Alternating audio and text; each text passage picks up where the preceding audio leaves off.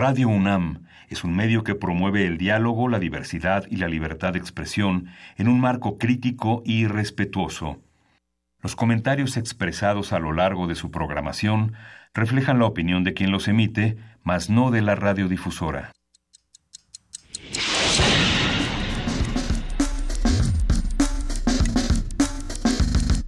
Primer movimiento.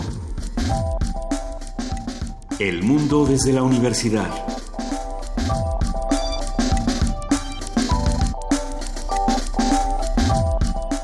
Buenos días, son, eh, son las 7, 7 de la mañana y este miércoles 2 de mayo estamos ya en la cabina de Radio NAM en primer movimiento. Juan Inés de Esa, buenos días.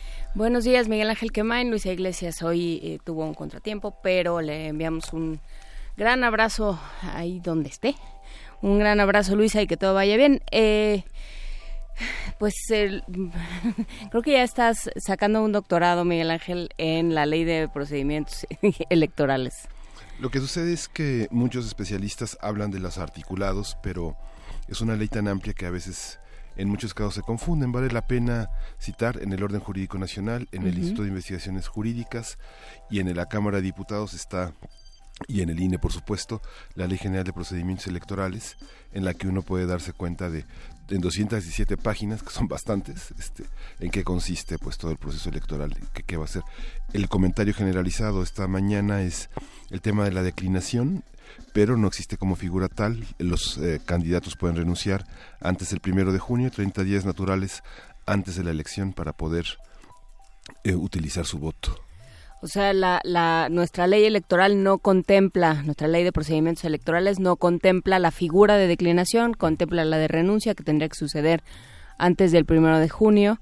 Y que bueno todo esto porque porque está en el ambiente eh, lo, lo comentó Andrés Manuel López Obrador está esta eh, extraña y críptica eh, declaración de de Anaya de yo sí estaría dispuesto a hablar, pero no sé, pero a pactar, pero lo que sea necesario para esta nación y bueno, en realidad no se sabe qué es lo que está diciendo cada uno. Andrés Manuel acusa a un grupo de empresarios de estar presionando a los distintos candidatos, tanto de, de la alianza que encabeza Anaya como la que encabeza Mid para, para declinar uno en favor del otro. Y bueno, pues todo esto, eh, pues hacia el primero de julio, vale la pena recordar lo que decía ayer el doctor Lorenzo Meyer sobre el voto útil, vale la pena regresar a esa conversación, que estará, por supuesto, en www.radio.unam.mx junto con el resto de nuestros podcasts. Y le recordamos que estamos en arroba P Movimiento en Twitter, en Primer Movimiento en Facebook,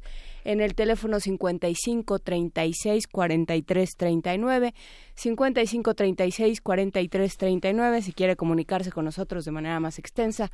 Estamos en el correo electrónico primermovimientounam.gmail.com. Y bueno, pues por lo pronto Empezamos con este programa que eh, va a estar movido, Miguel Ángel. Sí, va a estar muy movido. Tenemos en estos miércoles de Héroes y Villanos la música mexicana, un estudio y disfrute, que es un curso que organiza el Instituto Mora y que lo coordina la doctora Laura Suárez de la Torre, quien es profesora investigadora de tiempo completo en el Instituto Mora y quien estará con nosotros para conversar sobre la música del siglo XIX. Pues no sé si es la del siglo XIX. Sí. ¿O es toda la música mexicana? No, es todo, todo el siglo XIX. Ah, ahora platicaremos con ella. Eh, la nota nacional, violencia en Guerrero. ¿Qué es esto? ¿Qué se dice de Guerrero? ¿Qué está sucediendo en Guerrero? ¿Quién está a cargo? Eh, ¿Por qué no hay fiscal y qué cuentas entrega el gobernador Astudillo? Lo vamos a platicar con Juan Angulo, él es director del Sur, este periódico de Guerrero. Vamos a tener en la nota internacional Colombia, el proceso de paz y el proceso electoral en, en este país, con el comentario de Janet Valdivieso, ella es una periodista ecuatoriana que ya hemos eh, tenido su colaboración en primer movimiento, ahora está en Bogotá, pero va a hablar sobre todo este proceso que involucra FARC, todos los procesos electorales que están hoy en Colombia. La poesía necesaria te toca a ti, Miguel. Me toca a mí. ¿Estás listo? Listo. Perfecto. Y en nuestra mesa seguiremos con los miércoles de agenda electoral, salud pública, qué hace falta, cómo, cómo se pueden asignar mejor los recursos y por supuesto establecer prioridades para una población que envejece, que, que tiene una serie de dolencias y por supuesto que se enfrenta con una salud pública cada vez más depauperada. Lo platicaremos con el doctor Luis Durán, él es profesor titular de tiempo completo con licencia de la Facultad de Medicina de la UNAM, director general del Centro Nacional para la Salud de la Infancia y Adolescencia de la Secretaría de Salud. Y pues con eso nos vamos. ¿Vamos a música? ¿Te parece? Vamos a música con Yves Montand, mm. a Bicholette.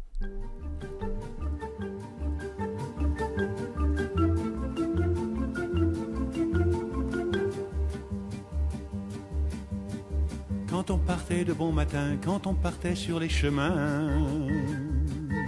à bicyclette. Nous étions quelques bons copains. Il y avait Fernand, il y avait Firmin, il y avait Francis et Sébastien. Et puis Paulette. On était tous amoureux d'elle, on se sentait pousser les ailes à bicyclette. Sur les petits chemins de terre, on a souvent vécu l'enfer pour ne pas mettre pied à terre devant Paulette. Faut dire qu'elle y mettait du cœur, c'était la fille du facteur à bicyclette. Et depuis qu'elle avait huit ans, elle avait fait en le suivant tous les chemins environnants à bicyclette. Quand on approchait la rivière, on déposait dans les fougères nos bicyclettes. Puis on se roulait dans les champs, faisant naître un bouquet changeant de sauterelles, de papillons et de rainettes. Le soleil à l'horizon profilait sur tous les buissons, nos silhouettes on revenait fourbu content, le cœur un peu vague pourtant de n'être pas un seul instant avec Paulette. Prendre furtivement sa main, oublier un peu les copains, la bicyclette. On se disait c'est pour demain, j'oserai, j'oserai demain. Quand on ira sur les chemins à bicyclette.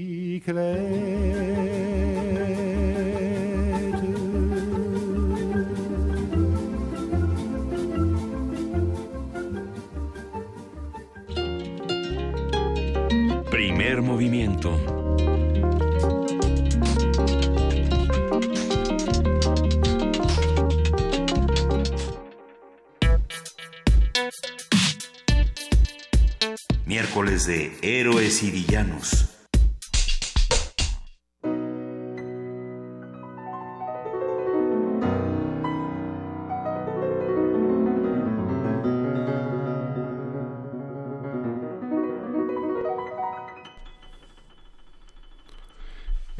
De Investigaciones Dr. José María Luis Mora invita a estudiantes, profesores y público en general a inscribirse en el segundo curso, La Música en México siglo XIX, donde los participantes conocerán detalles sobre el ambiente musical que imperó en el siglo XIX. Este curso pretende ofrecer un panorama del interés que existió en México por la música durante aquel siglo. Además, ofrece a los participantes la importancia que tuvieron los impresos musicales en la difusión de la vanguardia musical y de los distintos géneros que se disfrutaban en la capital mexicana.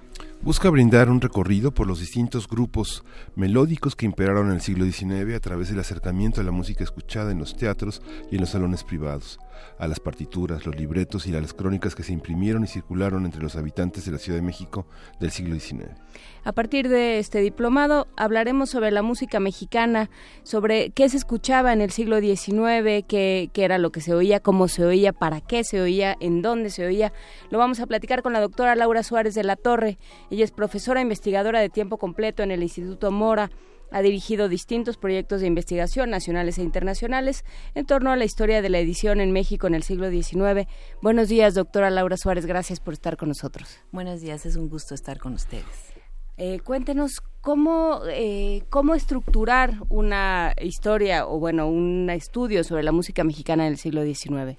Bueno, quiero decir que yo no soy musicóloga, soy historiadora y por lo mismo nuestro interés y como yo me, me, dedico a la historia de la edición en México, lo que buscamos fue enfrentar los impresos musicales desde otra visión, no desde la musicología, no desde la lectura misma de los impresos, sino desde la lectura de estos impresos para, para reconocer cuál fue la importancia de la música en el siglo XIX y qué era lo que circulaba de impresos a lo largo del siglo XIX.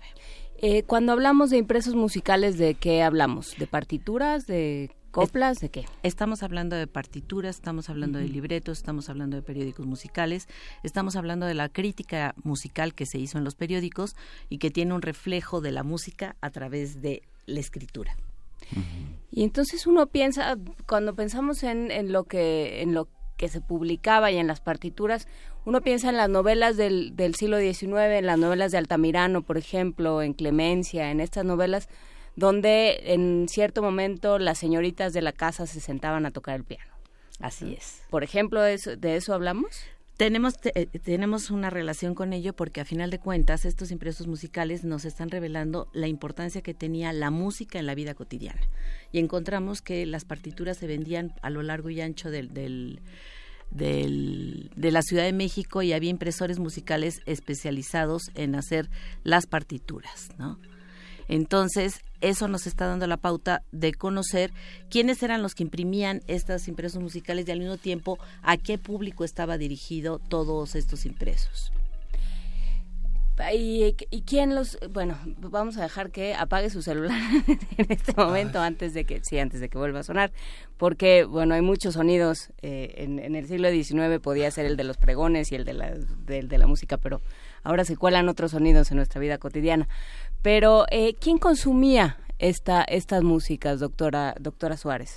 Bueno, lo que tenemos que pensar aquí es que la música estaba eh, dividida de alguna manera. Había esta música que era la música culta, que estaba para un público de élite, por así decirlo, y otro tipo de música que pues circulaba de, eh, de una manera más natural, no aprendida, sino aprendida oralmente o por transmisión eh, de generación en generación, y la música que se leía, la música que se aprendía y que la que se leía en las partituras, pues tiene dos públicos totalmente diferentes. Cuando nosotros hicimos, este, por ejemplo, este, este libro que habla de, la, de, este, de esta música, Los papeles para Euterpe, la música en la Ciudad de México desde la historia cultural siglo XIX que publicó el Instituto Mora, nos dimos cuenta la riqueza que había desde el punto de vista de los impresos musicales y la riqueza que arrojaba para la vida cultural del México en el siglo XIX. Entonces, ahí fue que nos dimos cuenta que al final eh, estos impresos musicales pues se imprimieron por impresores mexicanos primero y después ya vino la casa Wagner y Levien a acaparar de alguna manera toda esta producción musical. Entonces estamos viendo que había una demanda y había también una serie de compositores. Todos conocemos, bueno, a Melesio Morales, a Ituarte, a León, a Ponce, pero hay una serie múltiples compositores que hicieron piececitas que estaban componiendo a la manera de la música europea. No es que estemos buscando aquí como muchos dicen, el nacionalismo ya desde este momento, sino que tenemos una tradición musical que viene desde la etapa colonial y donde, bueno, pues aprendían la música europea. En el siglo XIX sigue estando presente todo esto. Y, hay, y no hay que perder de vista que la música representaba también un factor de cultura, un factor de civilización, un factor de estar a la altura de los países europeos. Entonces, también por eso, pues hay una gran eh, difusión de la música europea en este momento. Son muy escasos los medios a partir de la segunda mitad del siglo XX que se dedican a la crítica musical. Sin embargo, en el siglo XIX era de todos los días encontrar reseñas de conciertos, alusiones a, a música por especialistas que podríamos hablar de un protoperiodismo musical en aquel entonces. Eh, claro que sí. Había, bueno, pues son estos eh, personajes maravillosos como Guillermo Prieto o, este, ahorita se me fue el nombre, bueno, los, los grandes literatos del siglo XIX que eh, muchas veces afrontan también esta parte de la música porque les gusta y también van a darnos una crítica literaria en los periódicos y esto hace que la música se esté reflejando desde diversos aspectos, no nada más para el que que va al concierto, por así decirlo, o para el que aprende la música, sino también para el que lee el periódico y pues se va nutriendo de todo lo que va pasando en el ámbito musical mexicano del siglo XIX. Los programas de educación eh, educativos de los primeros años tienen la, materia de música, tienen un salón con piano. Juárez en sus boletas va a clase de música. Sí, de hecho, en este diplomado hay un hay un espacio dedicado a la música para niños porque tenía una importancia muy grande el, la conferencia que se va a dar se llama Canten niños porque es bueno para la salud, porque están en boga pues las teorías higienistas y porque eh, la música es parte de esta educación y de la cultura. ¿Y qué se consumía? Pensando que, eh, que era, eh, es una época de la cultura mexicana donde se mira mucho hacia Europa, pero también se ve mucho hacia el Caribe. Por ejemplo, la cantidad de tiempo, hablando de Juárez, que, que Juárez pasó en Cuba, eh, los eh, ese ir, y venir de los boleros, esto que se ha hablado tanto de de las eh, las difíciles paternidades de ciertas canciones, todo esto, ¿qué se consumía? Bueno, eh, lo que sí quiero decir aquí que eh, la música que, que, está presente pues es muy variada. Es una música, la música para piano pues es la número uno que tenemos, pero también tenemos la ópera que es muy importante porque hay que decir que se consideró por, por el grupo conservador que la música era un factor de civilización y la ópera era algo maravilloso. Entonces, es algo que, que está presente en, en, la capital de la, de la República a lo largo del siglo XIX y tenemos también que mirar que la ópera italiana pues está presente y es asumida por el público mexicano como algo que le gusta. Está Bellini, está eh, Rossini, están una serie de compositores italianos que están ofertando toda su música y que le llega al público mexicano, ¿no? Entonces, por esa parte está eso. Por otra parte, tenemos la música de piano para las señoritas, que es algo como una eh, enseñanza obligada para ellas y entonces pues ahí está presente.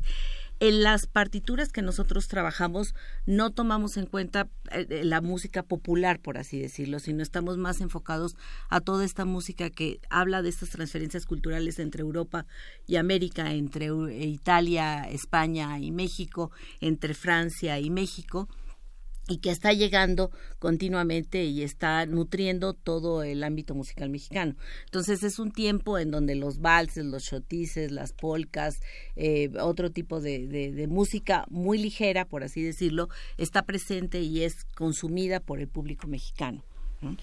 Estoy tratando de pensar en María Conesa. ¿De cuándo es María Conesa? No, es sí, los alemanes llegan a México, bueno, prácticamente la, la primera delegación alemana ya está con Juárez, digamos que ya están como una, un espacio diplomático ya eh, muy claramente republicano prácticamente, ¿no? Esta visión de, por ejemplo, la presencia de Wagner, de Levien, es un tema que también está, va a estar presente en el curso también. Sí, claro que va a estar presente porque lo que tenemos que pensar es que los repertorios musicales pues eran el espacio donde se vendían estas partituras. Y primero, bueno, pues estuvieron en manos de la, de la Casa Murguía, de los Rivera, de Nagel, que también es, un extranjero, pero cuando llegan los Wagner y Levien, ven que este es un nicho importantísimo para hacer negocio y entonces van encontrando que la música se vende fácil en México, que tiene un público al que está dirigido y que puede, que, este, que está adquiriendo constantemente partituras y por lo mismo, bueno, pues se convierten ellos en los impresores por excelencia de la música tanto extranjera como mexicana. Vamos a escuchar, eh, si les parece bien, un fragmento del Deseo de Ángela Peralta, que antes de ser teatro era una cantante, y eh, regresamos a platicar de estos espacios musicales, doctora Suárez.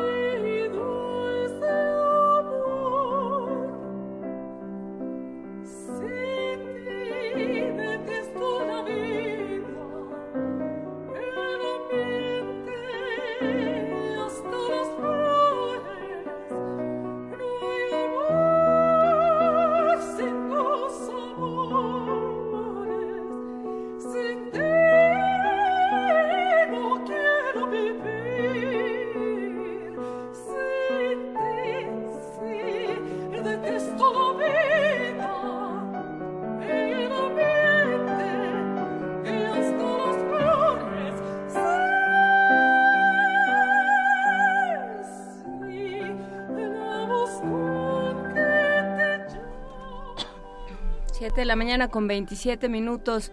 Eh, para quienes nos estén sintonizando donde andaban, estamos platicando con la doctora Laura Suárez de la Torre del Instituto Mora que nos está invitando a un estudio sobre la música mexicana, un diplomado sobre, el, eh, sobre la música mexicana en el siglo XIX.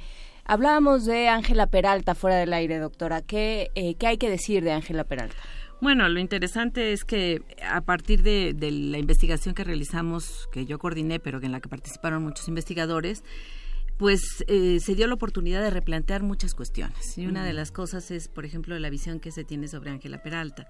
Porque Ángela Peralta mm, está presente con un aura extraordinaria siempre como que triunfó, que fue el, el ruiseñor mexicano. Y bueno, habría que ver hasta dónde, ¿no? Porque una cosa es la visión que se pueda dar desde México y otra la que realmente tuvo fuera en el extranjero. Y eso pues nos invita a seguir investigando en torno a todos estos personajes y a todas estas, no, no para quitarles el mérito que tuvieron, sino simple y sencillamente para ponerlas en su contexto y para saber qué fue el papel que jugaron eh, a lo largo de, su vida y qué representación se les hizo a partir de cuestiones políticas, por ejemplo, ¿no? Entonces, aquí es, aquí lo que nos ayuda son las fuentes documentales, digamos, todos los periódicos de la época, o sea, hay que hay que echarse un clavado si se presentó en cierta ciudad europea, pues buscar los periódicos de, esos días, ¿no? Y eso ver qué dicen. Eso es súper importante. Las fuentes con las que se trabaja, pues eh, van dando una orientación distinta a la, a la mejor al imaginario que teníamos en torno a personajes o en torno a ciertas circunstancias, ¿no? En esto, por ejemplo, pues fue de una riqueza infinita el habernos encontrado, bueno, no habernos encontrado, el haber trabajado con fuentes documentales maravillosas como son las mismas partituras, por ejemplo siempre a la partitura, bueno, se le, se le aborda a lo mejor por el contenido musical que tiene.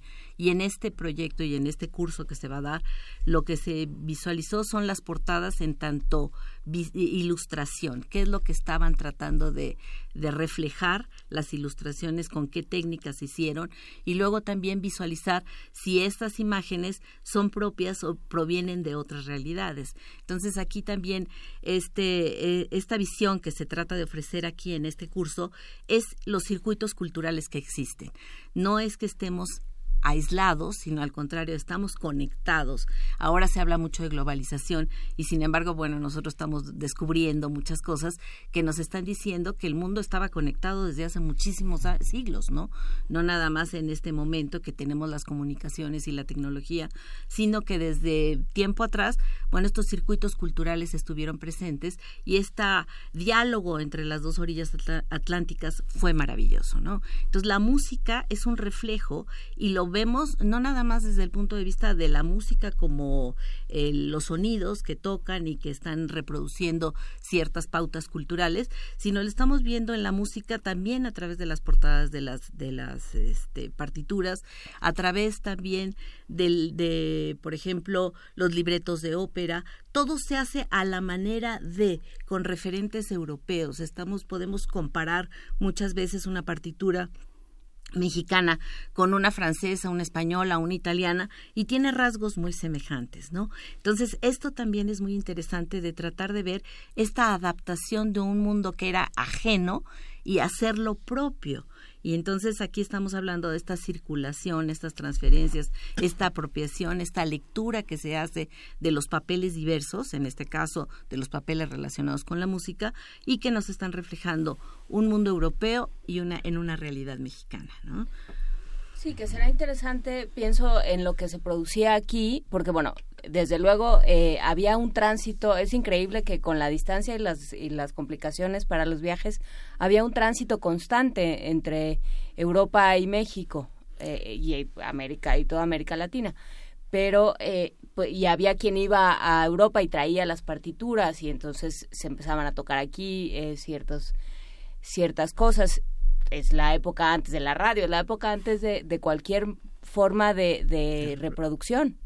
así es. Entonces, eh, pues sí, lo, lo, que servía era que yo trajera la partitura y tú la, y, tú la tocaras y nos enteráramos de qué estaba sucediendo. Pero ¿qué pasa con lo que se produce aquí? Hablando de Manuel M. Ponce, de Juventino Rosas, ¿qué sucede? Bueno, a final de cuentas, pues ellos tienen una formación musical y ellos están interesados porque esta música se vuelva mexicana de alguna manera, pero no pueden despegarse tampoco de lo que había, de lo que existía, del aprendizaje que tuvieron.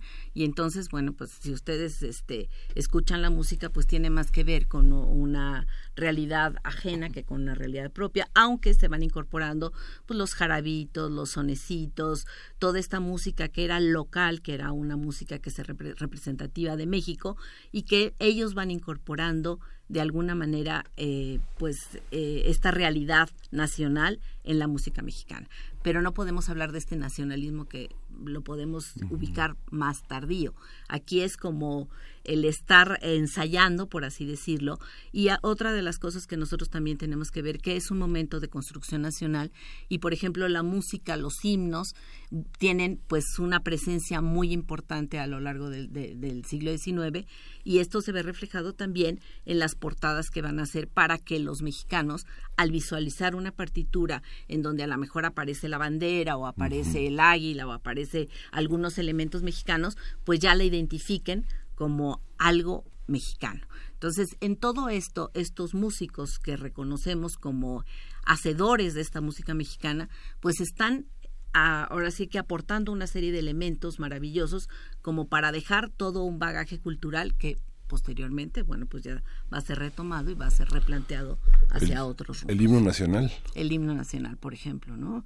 Es que es de esta época y que a final de cuentas, pues no sé si podemos decir que tenga un carácter totalmente mexicano, sino que pues está reflejando lo que se hacía en esa época. ¿Dónde aprendieron todos esos compositores? ¿Dónde fueron a estudiar? Bueno, pues este, la idea de un conservatorio nacional estuvo presente mucho tiempo, y pero bueno, pues la, ahora sí que la, la, misma situación que había en México no dio la posibilidad sino hasta 1867, ya cuando se hace el conservatorio nacional pero ellos aprendían, tenían grupos en donde, eh, por ejemplo, José Antonio Gómez o este eh, eran profesionales de la música y bueno daban clases, ¿no? Entonces hay un hay un eh, un aprendizaje musical a la europea, por así decirlo, y pues ellos, hasta que se constituye el Conservatorio Nacional, tienen un aprendizaje más particular que eh, social. ¿no? La Iglesia importó muchísimos músicos eh, antes de que terminara la, formalmente la Inquisición. Exactamente, la música bueno tenía eh, toda una presencia a lo largo de toda la etapa colonial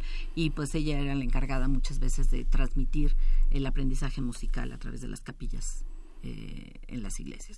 La gran tradición es coros y órganos. Exactamente, coros y órganos. Somos un país en donde los órganos pues están presentes en, a lo largo y ancho del territorio y bueno, será maravilloso que algún día todo se recupere, ¿no? Y que se conserve. Pues sí, creo que es, es interesante pensar en la música justamente en este contexto, en este país donde de, pleitos de diario, donde cambiábamos de presidente como, como cambiábamos de calcetines, a veces con mayor frecuencia, eh, y donde no había instituciones firmes. Había, estaba la iglesia, que también no, no fue un buen siglo para la iglesia, digamos, ¿no? Y eh, había todo el tiempo unas nociones eh, enfrentadas de país. ¿Eso se ve en la música también?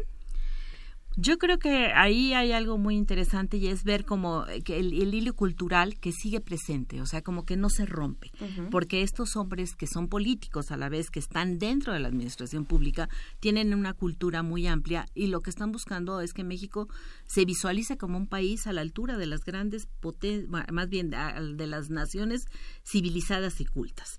Entonces, no pierden este interés por, por instaurar la cultura. No van a lograr eh, consolidarlo porque a final de cuentas, pues la vida política, como bien dices, es muy compleja y está enfrentada todo el tiempo. Y sin embargo, lo que sí vemos es que los proyectos musicales, los proyectos culturales, pues tienen como que un hilo conductor a lo largo de todo el siglo XIX. Sí fracasan las asociaciones literarias, no tenemos el conservatorio como tal, pero están estas pautas que están eh, presentes todo el tiempo y que por eso, bueno, pues al finalizar el siglo XIX vemos que van a lograrse establecer y estipular ya como instituciones formales y que tienen una trayectoria hasta el presente, ¿no? Pero lo que sí quiero decir aquí es que como que siempre vemos lo convulso del siglo XIX desde el punto de vista político y como que nos falta reconocer toda esta visualización de la cultura como un elemento aglutinador, como un elemento que no desaparece y que está presente en las distintas generaciones.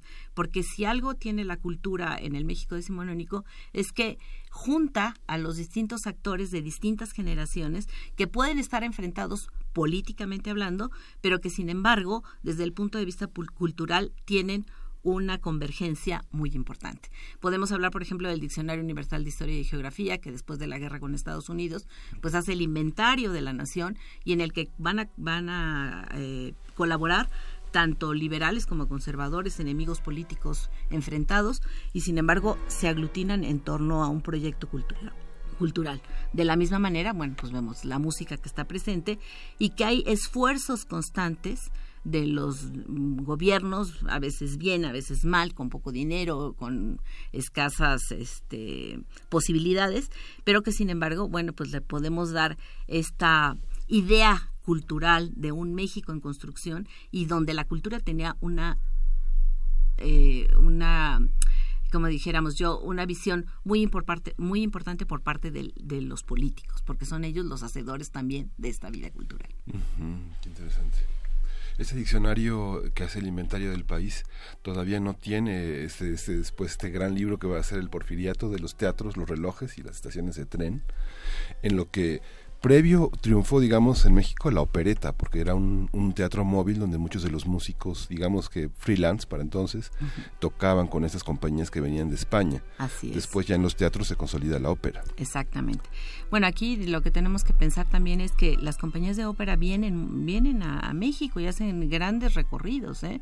Los encontramos en Campeche, en Mérida, en Villahermosa, bueno, Villahermosa no, en, en San Juan y luego ya este pues están en la capital. Eh, el venir a México era instalarse durante mucho tiempo. Entonces había que hacer grandes tours alrededor del país y van tocando en los van, van presentándose en los distintos teatros. Eso también es muy interesante cómo la vida teatral en México las pequeñas ciudades, las grandes ciudades tienen un teatro. Entonces ahí estamos mostrando que hay una dinámica de vida cultural muy interesante. Y las compañías, bueno, pues podían instalarse durante mucho tiempo y presentaban las óperas a lo mejor con el mismo vestuario, no, no, el, el decorado no, no se variaba, no sabemos cómo sonaban, porque a final de cuentas no tenemos ningún registro a partir del cual, pero pues estaban ahí, ¿no? Entonces hay todo este gusto musical y de eso se trata que se en el curso que vamos a tener a partir de esta tarde en donde vamos a conocer no nada más eh, la música como tal sino el contexto histórico en el que se da las posibilidades que tiene toda esta música a lo largo del siglo XIX y los géneros y gustos y intereses que van surgiendo por la música a lo largo de esta centuria. Eh, ahorita pasamos a las, ya las particularidades de, del curso y dónde, cómo y cuánto y esas cosas, pero por ejemplo los, los instrumentos, ¿qué sabemos? Eh, ¿qué, ¿qué, instrumentos sabemos que, que se utilizaban a partir de las partituras? ¿Qué nos dicen las partituras de los instrumentos? Por principio, bueno, el piano es el instrumento por excelencia, pero también tenemos la guitarra, también tenemos las cuerdas, los violines y, otro tipo de, instrumentos. Y lo que vemos también es este comercio de, instrumentos musicales entre Europa y México, ¿no? Yo me acuerdo haber leído en, algún anuncio en el periódico en donde decía que los pianos se habían hecho eh, con maderas que, estuvieran eh, adecuadas al clima de México. Entonces, eso también es interesante porque son eh, los constructores europeos que, que, están viendo este mercado como un mercado, el instrumento como un como una mercancía, no, no la cultura como tal, pero como pues va, va, a tener toda esta eh, relación igual, así como con las partituras, con los instrumentos musicales, y vemos cómo llegan, por ejemplo, pues los pianos que llegan en, eh, de, Europa a, a México, otro tipo de instrumentos musicales, que llegan en cajones y bueno, pues van dirigidos a determinado comerciante y él es el que se ocupa de, ponerlos a la venta en casas comerciales en México. Porque lo que tenemos que ver es que sí estaban los repertorios musicales, pero también, por ejemplo, la librería de Jauregui, que va, que, que, al final del siglo XVIII, principios del siglo XIX, pues tiene un gran repertorio musical de partituras, pero también de instrumentos musicales que ofrece y que pues nos dan eh, eh, pauta para saber qué era lo, que se vendía, lo que se ofertaba y lo que se compraba. Había clubes filarmónicos que eran, digo, los músicos siempre han sido pobres, ¿no? Entonces, bueno, los clubes filarmónicos estaban hechos por grandes empresarios que tenían a su, en, su, en, su, en su propiedad los instrumentos con los que las filarmónicas tocaban. Eh, bueno, de eso sí no no no podría yo hablar. te arrebataban la tuba? Sí. Con permiso. No la chupes mucho porque no es tuya. Bueno, de eso sí no, no, tendría yo mucho que decir porque como les dije, más bien nosotros lo hacemos en virtud de los de los impresos musicales. ¿Qué archivos hay en México? Digamos, eh, el archivo Generación tiene unos pocos materiales, el archivo de la ciudad. Bueno, e, esa es también una pregunta muy interesante porque a final de cuentas eh, como que no hay un registro muy grande hecho y, vamos eh, ahora sí que incrementando cada vez más nuestra relación con estos impresos musicales.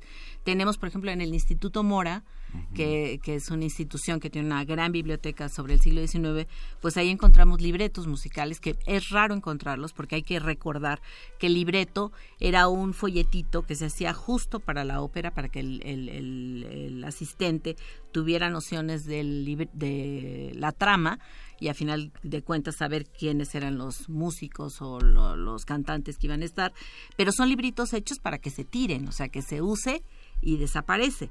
Entonces, encontrar este tipo de materiales es una joya.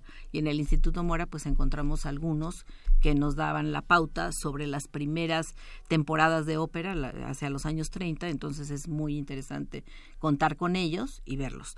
Bueno, el, el, eh, el, Archivo General de la Nación también tiene partituras y ahí, por ejemplo, hay un rico fondo sobre este tipo de partituras de corte eh, nacionalista o de, himnos y de cuestiones de, de México, mexicanas, por así decirlo.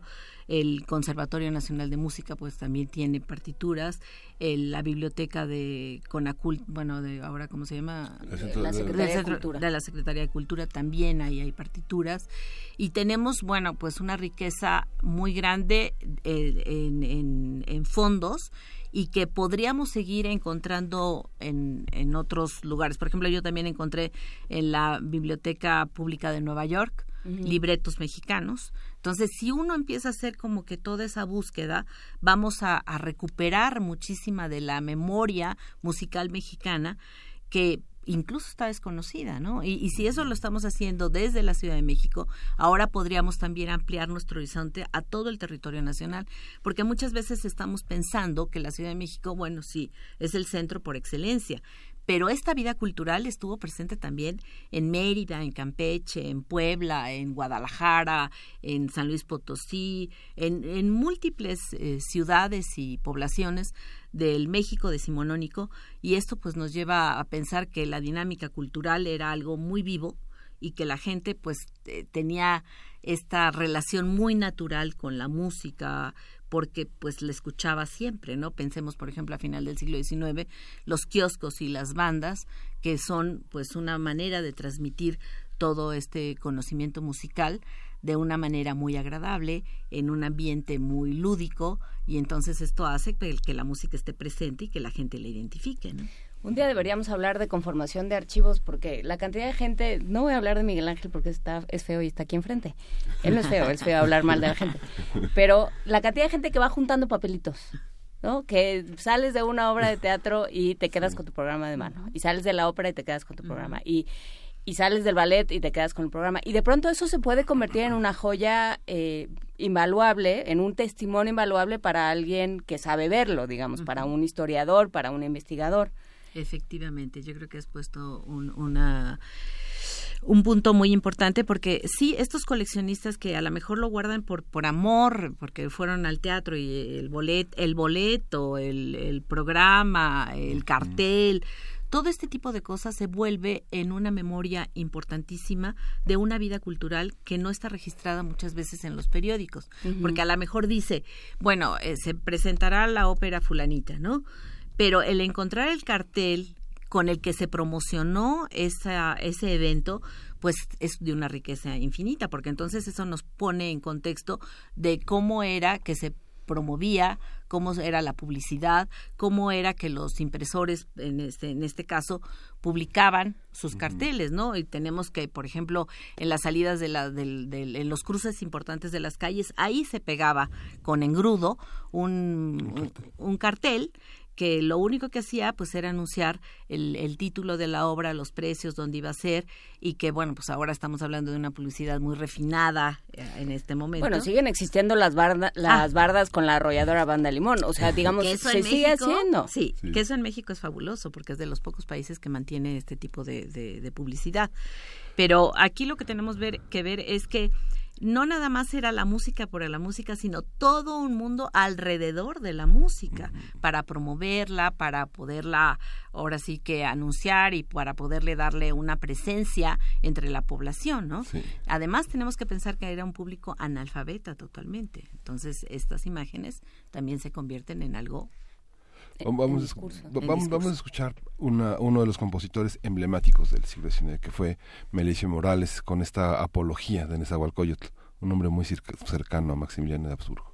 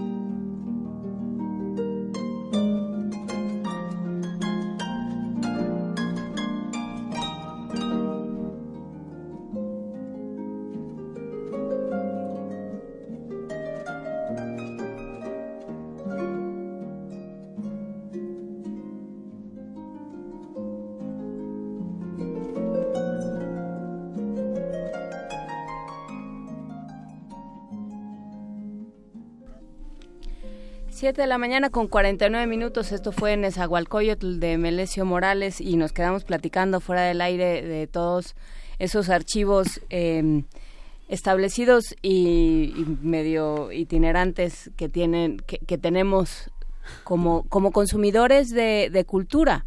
todo aquello que se va quedando y que y que es testimonio de una época de un de un momento de una cierta oferta cultural y que nos dice muchas cosas eh, ahora sí, eh, doctora Laura Suárez de la Torre, cuéntenos a dónde se dirige uno para el curso, dónde, eh, dónde se inscribe, cuánto cuesta, todas estas cosas. Bueno, el curso inicia hoy, es todos los miércoles a partir del 2 de mayo, o sea, este día, hasta el 18 de julio. Estas sesiones, bueno, incluyen la participación de un conferencista que va a presentar el ámbito que él haya escogido, del tema que que, él quisiera, el que al que él está especializado. Y bueno, pues nos presentan fragmentos musicales, nos van a dar la contextualización del espacio eh, histórico en el que se genera toda esta música. Y es, son 12 sesiones de dos horas, de 5 a 7 de la tarde, los miércoles.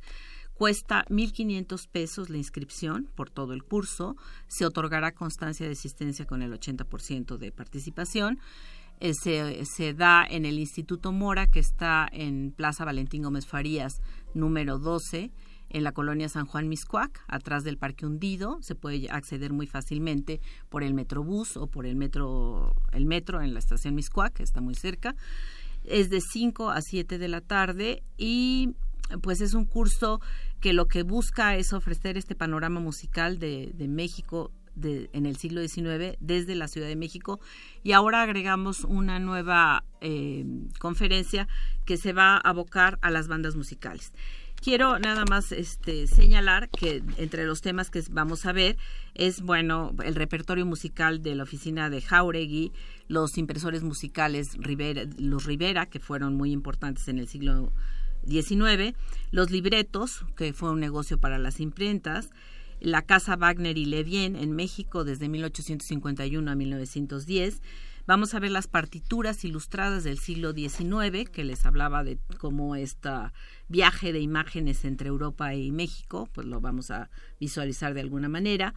Vamos a hablar de la identidad mexicana a través de las partituras, en el sentido de, unas partituras em, del Estado, por así decirlo. Vamos a hablar algo muy interesante que es el Teatro Nacional como una obra de corte político, de alguna manera, y de la importancia que tuvo el teatro en los primeros, eh, en las primeras décadas de vida independiente. La ópera en el siglo XIX va a estar presente, como siempre, como algo que representativo para un público y para, para México. Y de algo que les había yo ya expresado sobre la educación musical en, en, en entre 1866 y 1910 y luego las críticas musicales en los periódicos que son un reflejo de esta inquietud por, por visualizar la música en, en la prensa, ¿no? Y que también tienen que ver con una cierta retórica, con una cierta idea de país, o sea, si uno lee las críticas de, de López Velarde, de Altamirano, de, eh, de, del Duque Job. Del Duque Job, de Gutiérrez Nájera, las cosas eh, no, no, nunca se quita el tinte político de su, de su escritura, ¿no? De alguna manera, pues sí, no pueden quitarse esa chaqueta y la tienen presente y la dejan ver en sus escrituras, ¿no? Pero también lo interesante es que toda esta crítica musical, pues nos deja ver también el ambiente social, ¿no? Esta sociedad que se mueve en el teatro, esta sociedad que va al teatro para escuchar o para ver o para ser visto, pues también es un, muy interesante rescatarla de los periódicos del siglo XIX y que pues nos están hablando de esa importancia que tenía la música en el siglo. Y la educación, ¿no? Uno de los manuales en el Archivo General Nacional hay un manual de guitarra, hay un hay, varios manuales de música igual en el conservatorio donde uno se da cuenta cuáles son los valores, ¿no? Precisión, claridad, cadencia, ritmo. Antes de guitarra fácil. Hoy son antes guitarra fácil. guitarra fácil. ahora son, ahora son otros, ¿no? Como uno ve los manuales de enseñanza de los idiomas, lo que se enseña de las lenguas es algo totalmente ideológico, ¿no? Bueno, y eso también nos está dando pues el pulso de una sociedad y de unos gustos y unos intereses, ¿no? Entonces yo creo que es muy interesante acercarnos desde todos los ámbitos que se pueda para poder entender este contexto musical. Pues muchísimas gracias, doctora Laura Suárez de la Torre. Está toda la información en nuestras redes y eh, pues vayan todos al Instituto Mora a este curso La Música en México, siglo XIX, para, para conocer detalles sobre el ambiente musical que imperó en el siglo XIX. Muchísimas gracias. Muchísimas gracias. Gracias, doctora. Vamos a despedirnos con de Tomás de León Laura, compositor mexicano, fundador de uno de los clubes filarmónicos de México más prestigiosos del siglo XIX.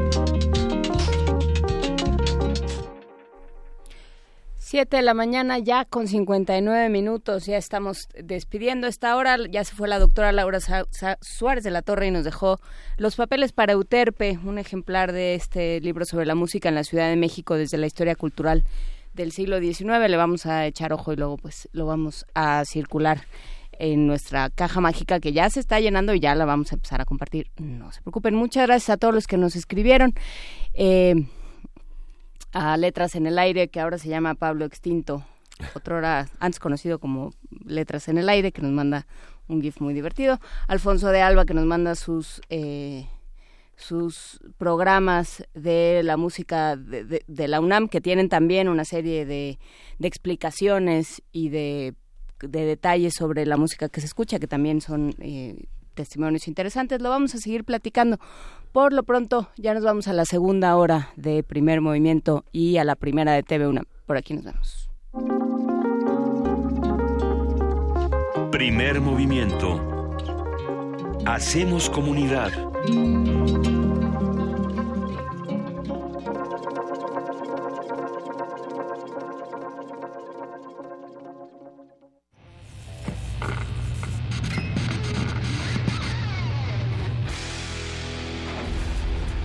Por cortesía de cuando el rock dominaba el mundo, un minuto de David Bowie, Rebel Rebel, versión del 2003. Got your mother in a world. She's not sure if you're a boy or a girl. Hey, baby, your hair's alright. Hey, baby, stay out tonight. You like me and you like it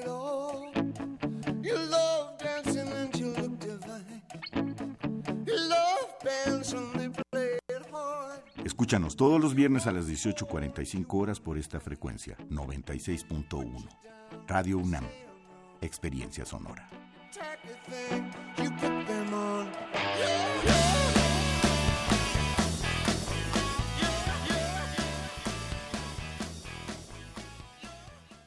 Papá, mamá, sí me contrataron. Felicidades, mija. ¿Qué pasó? ¿No te pidieron experiencia como antes? No, abrieron plazas porque ahora el gobierno le va a pagar a la empresa una parte de mi salario mientras me capacitan. Uy, cómo me acuerdo de mi primer salario. Cada año miles de jóvenes sin experiencia buscan trabajo. Por eso el Partido Verde promoverá reformas a la ley para incentivar a las empresas a que contraten jóvenes en busca de su primer empleo. Partido Verde, tu bienestar es nuestro deber. Candidato a la presidencia de la República Coalición Todos por México Verde PRI Nueva Alianza. Escuchemos a López Obrador. Se va a cancelar la reforma.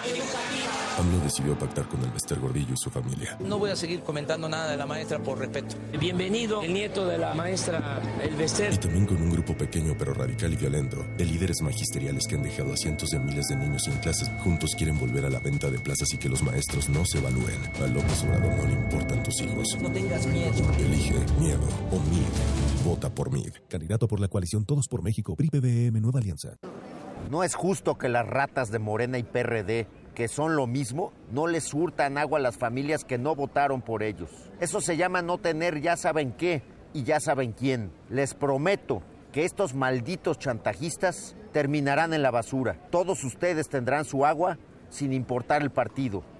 Soy Miquel Arriola y para mí tu familia es primero. Candidato a jefe de gobierno de la Ciudad de México, PRI. Nosotras queremos a Miquel. Si tienes más de 10 años como compositor musical o artista escénico, esta convocatoria es para ti. Cultura UNAM y el festival Impulso Música Escena Verano UNAM te invitan a presentar tus mejores trabajos. Consulta las bases en culturaunam.mx diagonal impulso. Fecha límite 30 de mayo. Porque en la UNAM queremos escuchar lo mejor de ti. Festival Impulso Música Escena Verano UNAM. Calme Cali, un espacio intercultural donde las lenguas indígenas resuenan en la voz de sus hablantes. Acompáñanos a conocer a sus protagonistas todos los jueves a las 10 de la mañana por el 96.1 de FM. O escucha la retransmisión los domingos a las 3.30 de la tarde. Y si te perdiste algún programa, búscanos en radiopodcast.unam.mx. Radio UNAM, experiencia sonora.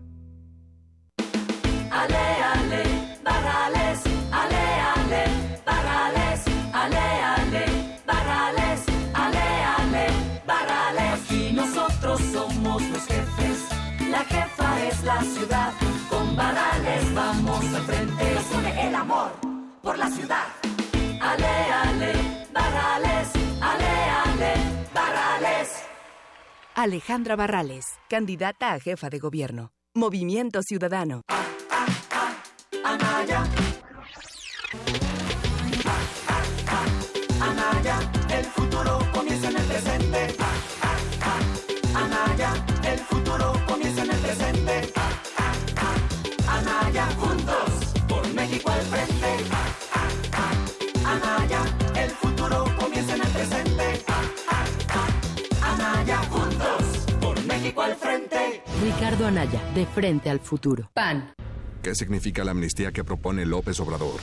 Significa perdonar a los delincuentes. Es dejar salir de la cárcel a extorsionadores y asesinos. Es permitir que secuestradores y violadores convivan entre nosotros con impunidad y cinismo. Es burlarse de las víctimas. Ya sabes quién quiere perdonar a criminales y delincuentes con una amnistía que te amenaza a ti y a tu familia. Convocar a un diálogo para que se otorgue amnistía. No lo permitas, PRI.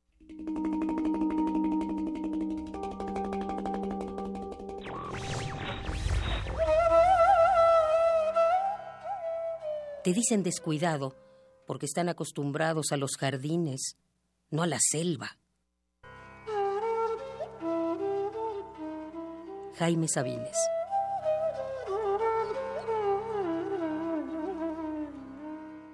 Radio UNAM. Búscanos en redes sociales, en Facebook como Primer Movimiento UNAM y en Twitter como P Movimiento o escríbenos un correo a primermovimientounam@gmail.com. Hagamos comunidad.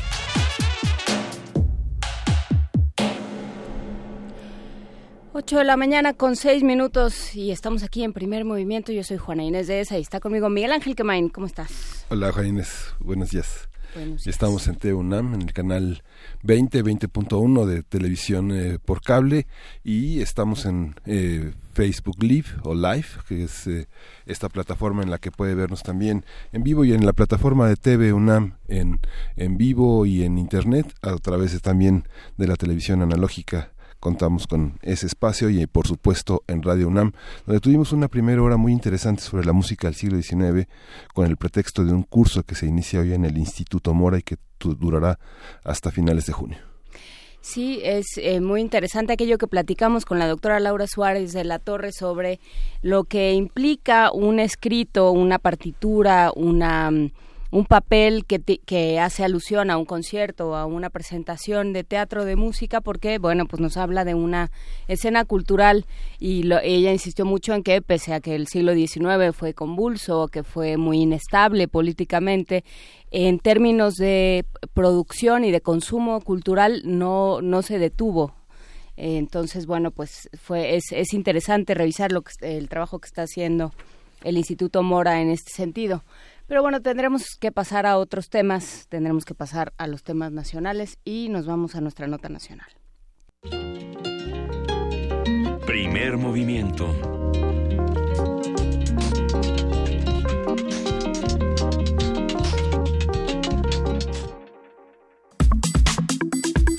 Nota nacional. Con una tasa de 102.2 asesinados por cada 100.000 hombres, el estado de Guerrero se encuentra en el tercer lugar en el mundo de los 200 territorios con mayor índice de homicidios. Solo lo superan El Salvador con 103.5 y Cabo Oriental en Sudáfrica con 102.9 homicidios, según reveló el programa Métrica y Evaluación en Salud de la Universidad de Washington.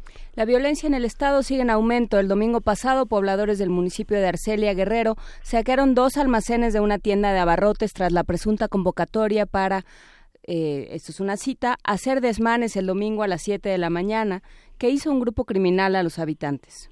Ante los constantes eventos violentos en la entidad, Dagoberto Santos Trigo, consejero presidente del Consejo Local del INE, explicó que no sería posible instalar casillas electorales en cinco comunidades de los municipios de Apaxtla de Castrejón, Teloloapan, Leonardo Bravo y San Miguel Totolapan, demarcaciones donde operan grupos del crimen organizado. Vamos a hacer un análisis de estas notas eh, y del desmentido que sacó ayer el, gobierno de Guerrero sobre estas eh, sobre este dato de los del tercer lugar después de El Salvador y Cabo Oriental. Eh, lo que se ha publicado últimamente sobre Guerrero, qué se dice, quién lo dice y cómo hacer el balance. Nos acompaña Juan Angulo, director de El Sur, periódico de Guerrero. Muchísimas gracias, Juan Angulo, por estar de nuevo con nosotros. Sí, eh, Juan Inés, ¿qué tal? Buenos días a tus órdenes.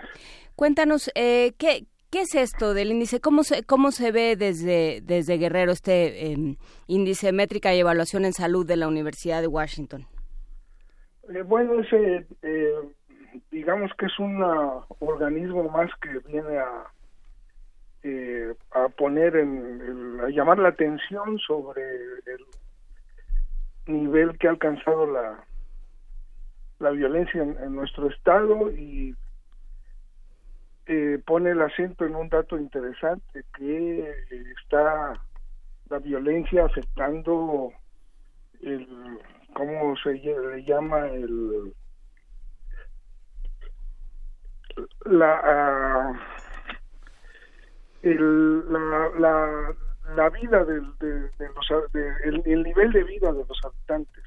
No me acuerdo cómo es el índice que menciona la, la este organismo la universidad de De Washington. de Washington de, en, en Estados Unidos y eh, causó una reacción eh, de parte del gobierno del estado eh, que es lo que ha venido diciendo últimamente el gobernador está diciendo que la violencia en Guerrero se ha contenido y la compara con, con lo que está ocurriendo en otros estados donde dice que ha aumentado hasta en 200%. Lo cierto es que sí se ha generalizado la violencia en el estado, en el país, perdón, sí es cierto que Guerrero no está en el primer eh, lugar ya de índices dolosos en, en- en el país, pero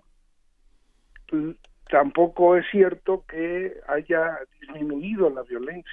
Es decir, la violencia en Guerrero sigue, eh, sigue incluso aumentando a- en relación al año pasado. Las cifras que hay del primer trimestre de homicidios dolosos son superiores a las del año pasado. Lo único diferente es que hay otros estados con más violencia, pero eso no quiere decir que la violencia en Guerrero haya disminuido.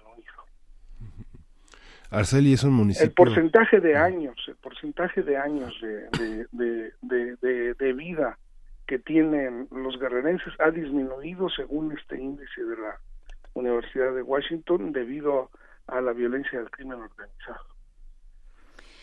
¿Y eh, cómo, cómo recibir? O sea, esta nota se, re- se recibe en un momento en el que no cae de sorpresa, digamos, si se llama a engaño o si, o si le cae de novedad al, al gobierno estatal, pues suena más a un pretexto que a una confrontación con la realidad. Sí, es cierto, es cierto, lo, lo- insisto, lo que ha cambiado es que en el último año ha habido más violencia en otros estados. En Tijuana ha habido un incremento, digamos, en Baja California un incremento sustancial, en Baja California Sur, en Sinaloa, eh, en Colima, ¿no? Pero eso no quiere decir que haya disminuido la violencia en Guerrero. ¿no? La violencia en Guerrero, eh, los homicidios dolosos eh, han aumentado, incluso en relación con el año pasado. Eso, digamos, es lo que hay que, que precisar, ¿no? Digamos, el gobierno trata de decir, bueno, no ha aumentado tanto como, como en otros estados, pero no ha disminuido. La violencia en Guerrero no ha disminuido. Esa es la, la cruda realidad, ¿no? Y ustedes dieron algunos datos eh, en el en el en esta introducción eh, eh, van dos jefes de la policía de Chilapa asesinados en este en este en este año siguen ataques a en la carretera a turistas que van hacia que van hacia Acapulco en el tramo de de la caseta de de la caseta de Paso Morelos a Chilpancingo eh,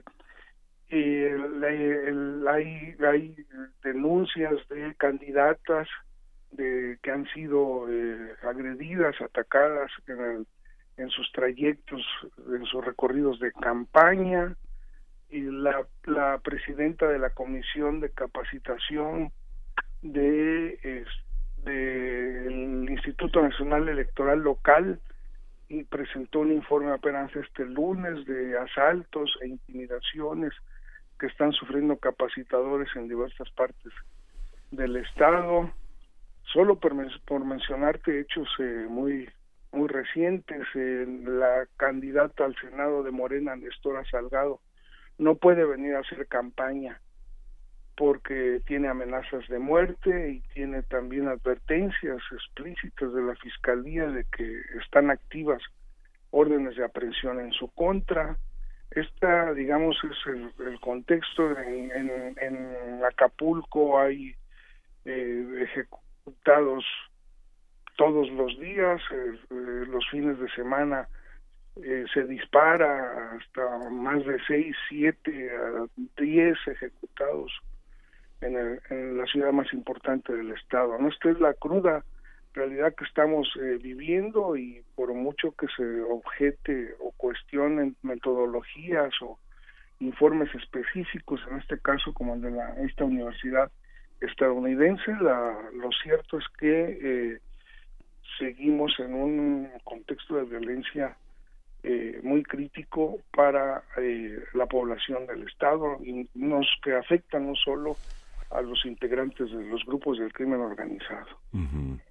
Cuando uno lee desde fuera este tipo de noticias, uno se queda pensando cómo cómo no sé tal vez poner la paz sea como muy eh, muy muy light no de poner orden sería más autoritario pero quien, eh, quien dispara enseña, exhibe la mano o la oculta. Sabemos quiénes son los autores, porque bueno, es un municipio de los 81 municipios en Guerrero, en Tierra Caliente, que, es, eh, que tiene muchísimos recursos, tiene una fauna muy grande, tiene este, cosechas de frutas que impactan en los mercados eh, cercanos. La gente de alguna manera vive bien, no es un entorno de, de pobreza, es un entorno de bienestar.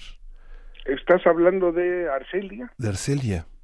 Sí, bueno, está el caso, digamos, mediático reciente, que es eh, el saqueo de esta, la principal tienda de abarrotes de esta ciudad, eh, eh, auspiciado, digamos, asusado por un grupo del crimen organizado. Todo indica que el de la familia michoacana, que un grupo armado llegó muy temprano abrir las cortinas de esta de esta tienda y asusando a los pobladores a que se llevaran la mercancía. Según las cifras del gobierno del estado se llevaron productos por 35 millones de pesos. Y sí efectivamente eh, eh, dentro de la pobreza que es una marca también de Guerrero eh, es relativamente menor en, en esta región del estado la Tierra Caliente que colinda con Michoacán y el Estado de México, ¿no? Es una zona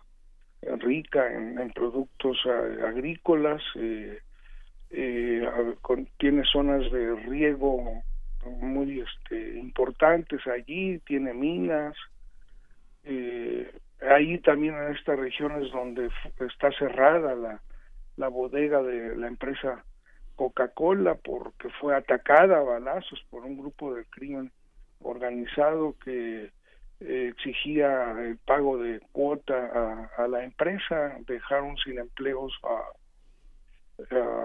a, más de 150 trabajadores y en general es una empresa que tiene mucha presencia en la región y está ahorita cerrada, ¿no? Eh, el, allí lo que está predominando en esta región de la Tierra Caliente es eh, la extorsión hacia las personas, hacia las empresas, hacia los profesionistas, ¿no?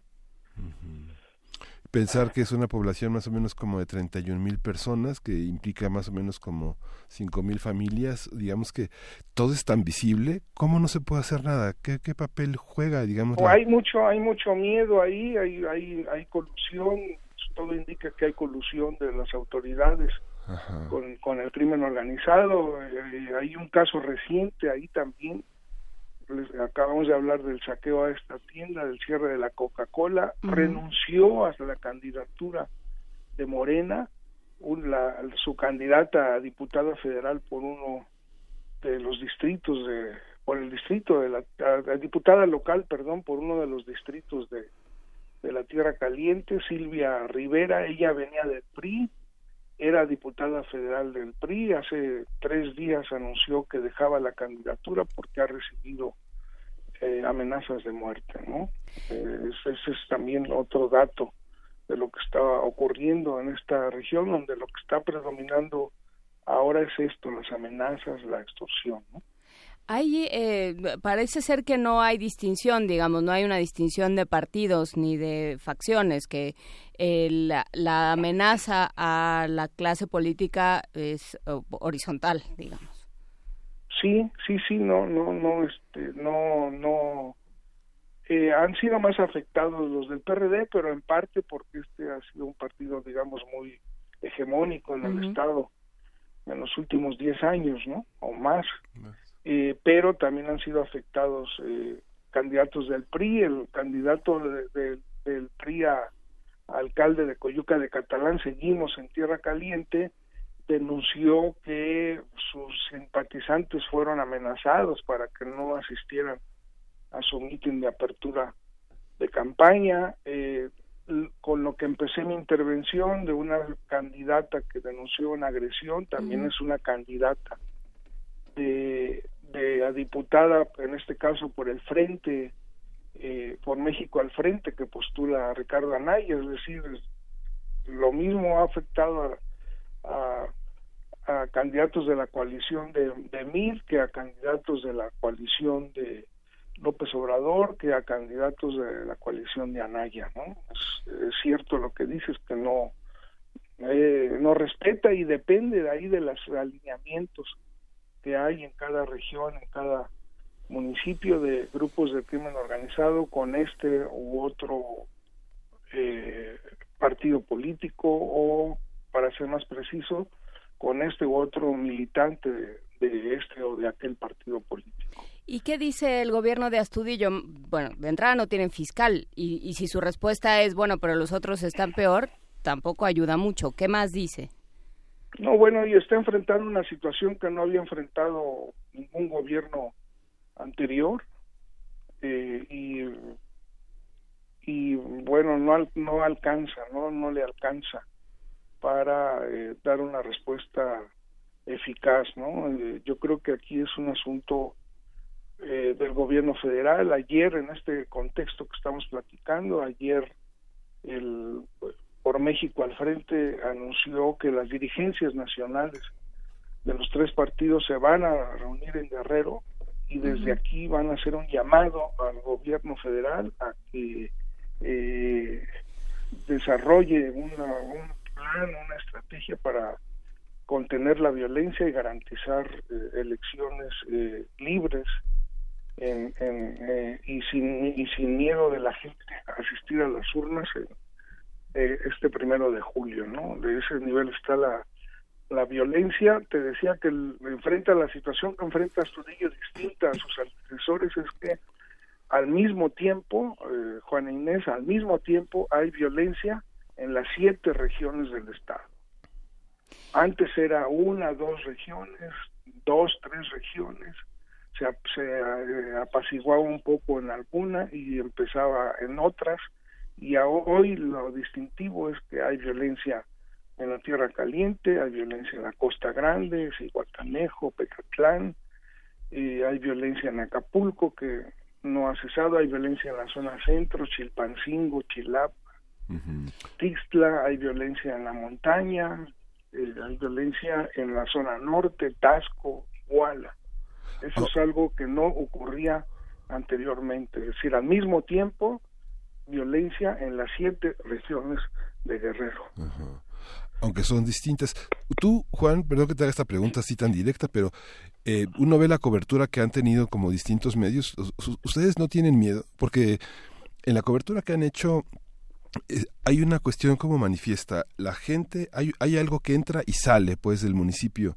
Parece que no son los pobladores, aunque no podrían hacerlo sin algunos pobladores avecindados en, la, en, la, en, los propios municipios, pero da la impresión de que entran y salen de Michoacán y del Estado de México, que parece que esta zona de la que hablamos ahora parece un laboratorio de la violencia, una, una prueba que, este, que parece que como va, sin ninguna dificultad desde la Secretaría de Gobernación podría impulsarse un operativo militar o judicial, ¿no? Sí, bueno, eh, somos vecinos de estados donde hay violencia, ¿no? Somos vecinos de Michoacán, donde hay grupos de crimen organizado muy fuertes, vecinos de, del Estado de México, vecinos de Morelos, eh, todos los municipios del sur de Morelos eh, que han sido señalados como controlados por el grupo de los rojos, bueno, somos vecinos. Cuando ocurrió el asesinato de los sacerdotes en Tasco, el primer informe que dio el todavía fiscal Javier Olea fue que venían de una fiesta donde había grupos de crimen organizado de Morelos, del Estado de México y de Guerrero. Entonces, eh, este esto también complica eh, nuestra situación, ¿no? Porque eh, cuando hablo vecinos de Michoacán me refiero no solo a la violencia en la Tierra Caliente, sino también a la violencia en Cihuatanejo, La Unión y Petatlán, que por el lado de la Costa Grande son vecinos de, Michoacán, ¿no? Y bueno, lo que la pregunta específica que nos hacía, pues nuestros los periodistas del sur somos parte de la sociedad eh, y en ese sentido nos afecta como a esta la violencia que se está viviendo, ¿no? Tomamos muchas precauciones, eh, hacemos notas muy lo más precisas posibles, sin editorializar, eh, no vamos a algunas coberturas y bueno, en ese contexto es el, el que desarrollamos nuestro trabajo. Es que suena, digamos, con, con, esa, con ese fondo, digamos, con, con, con, esa idea en mente, suena muy difícil este, este tema de las elecciones libres, ¿no? de que la gente salga a votar sin miedo, porque yo pienso cómo organizar una cobertura siquiera de esas elecciones eh, en todos lados, en, en todos los, eh, los municipios de Guerrero, estando las cosas como están. O sea, realmente, ¿qué, ¿qué tendría que pasar para hablar de elecciones libres? Pues es cierto, eso tiene que pasar algo muy grande, algo incluso espectacular, ¿no? ¿Despliegue de, de, tropas? sí, no sé, no, no, no sé qué, qué puede ser, pero también detenciones de gente importante, ¿no? eh, de, no solamente de, de, de, los operativos de estos grupos, ¿no? De, de las pandillas, sino de gente importante, ¿no? De, que se sabe que está vinculado al grupo, al, al crimen organizado. El obispo de Chilpancingo habla de que, de que políticos y de todos los partidos y funcionarios de todos los niveles están vinculados en lo que él llama el gran negocio de la droga, ¿no? Tendría que haber eso también, ¿no?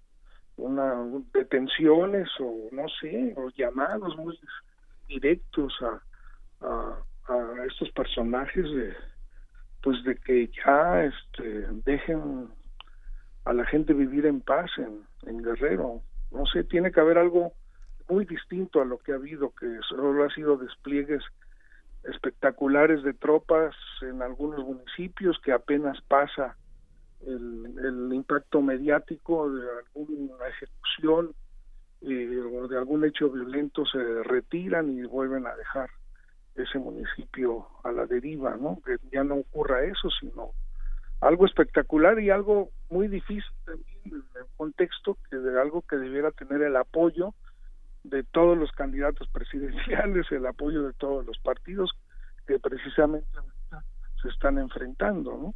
Entonces sí es una situación, digamos, eh, eh, complicada. Acá hay un pacto por la seguridad, donde el gobierno está convocando a todos los partidos, pero pero no se ha avanzado mucho más allá de darles a los partidos y candidatos información muy general sobre eh, las zonas de riesgo que existen en Guerrero. Eh, las críticas a este proyecto ha sido que, que no se ha ido más allá de dar información que eh, todo mundo conoce, ¿no? No se están hablando de medidas específicas. Hay ya seis candidatos de la coalición del Frente específicamente que han solicitado seguridad, tres del PRI y uno del movimiento eh, ciudadano en el contexto de este pacto por, por la seguridad, pero todo indica que se requiere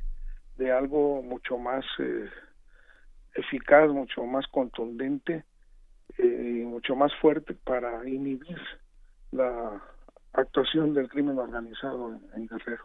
¿Qué pasa con, con, otros actores distintos del gobierno? Pienso en eh, la, que fue la nota hace más o menos un mes del obispo de Guerrero pactando con ciertos líderes del crimen organizado o bueno, por lo menos este, pidiéndoles, ¿no? llamándolos, como, como dices, a no a, bajarle un poco a sus grados de violencia. ¿Cómo, eh, cómo se ve esto? ¿Hay otros actores que puedan entrar a, a, paliar un poco esto?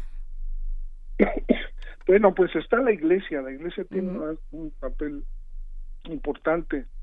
En, en, el Estado no es tan poderosa como en otros estados de, de del, país. Eh, eh, en Guerrero no hay, digamos, órdenes religiosas muy fuertes, es solamente el clero secular el que existe, pero es una voz importante, eh, sobre todo ha sido muy crítico en este caso el obispo de Chilpancingo, pero ha sido secundado también por el arzobispo de, Acapulco y bueno, sí, con este señalamiento que ha sido cuestionado en primer lugar por el gobierno de llamar a, algún diálogo con jefes del grupo del crimen organizado dice que se ha reunido con algunos que le solicitó que no eh, ataquen a candidatos en este eh, proceso electoral pero pues puede ser que, que, convenza a algunos pero no necesariamente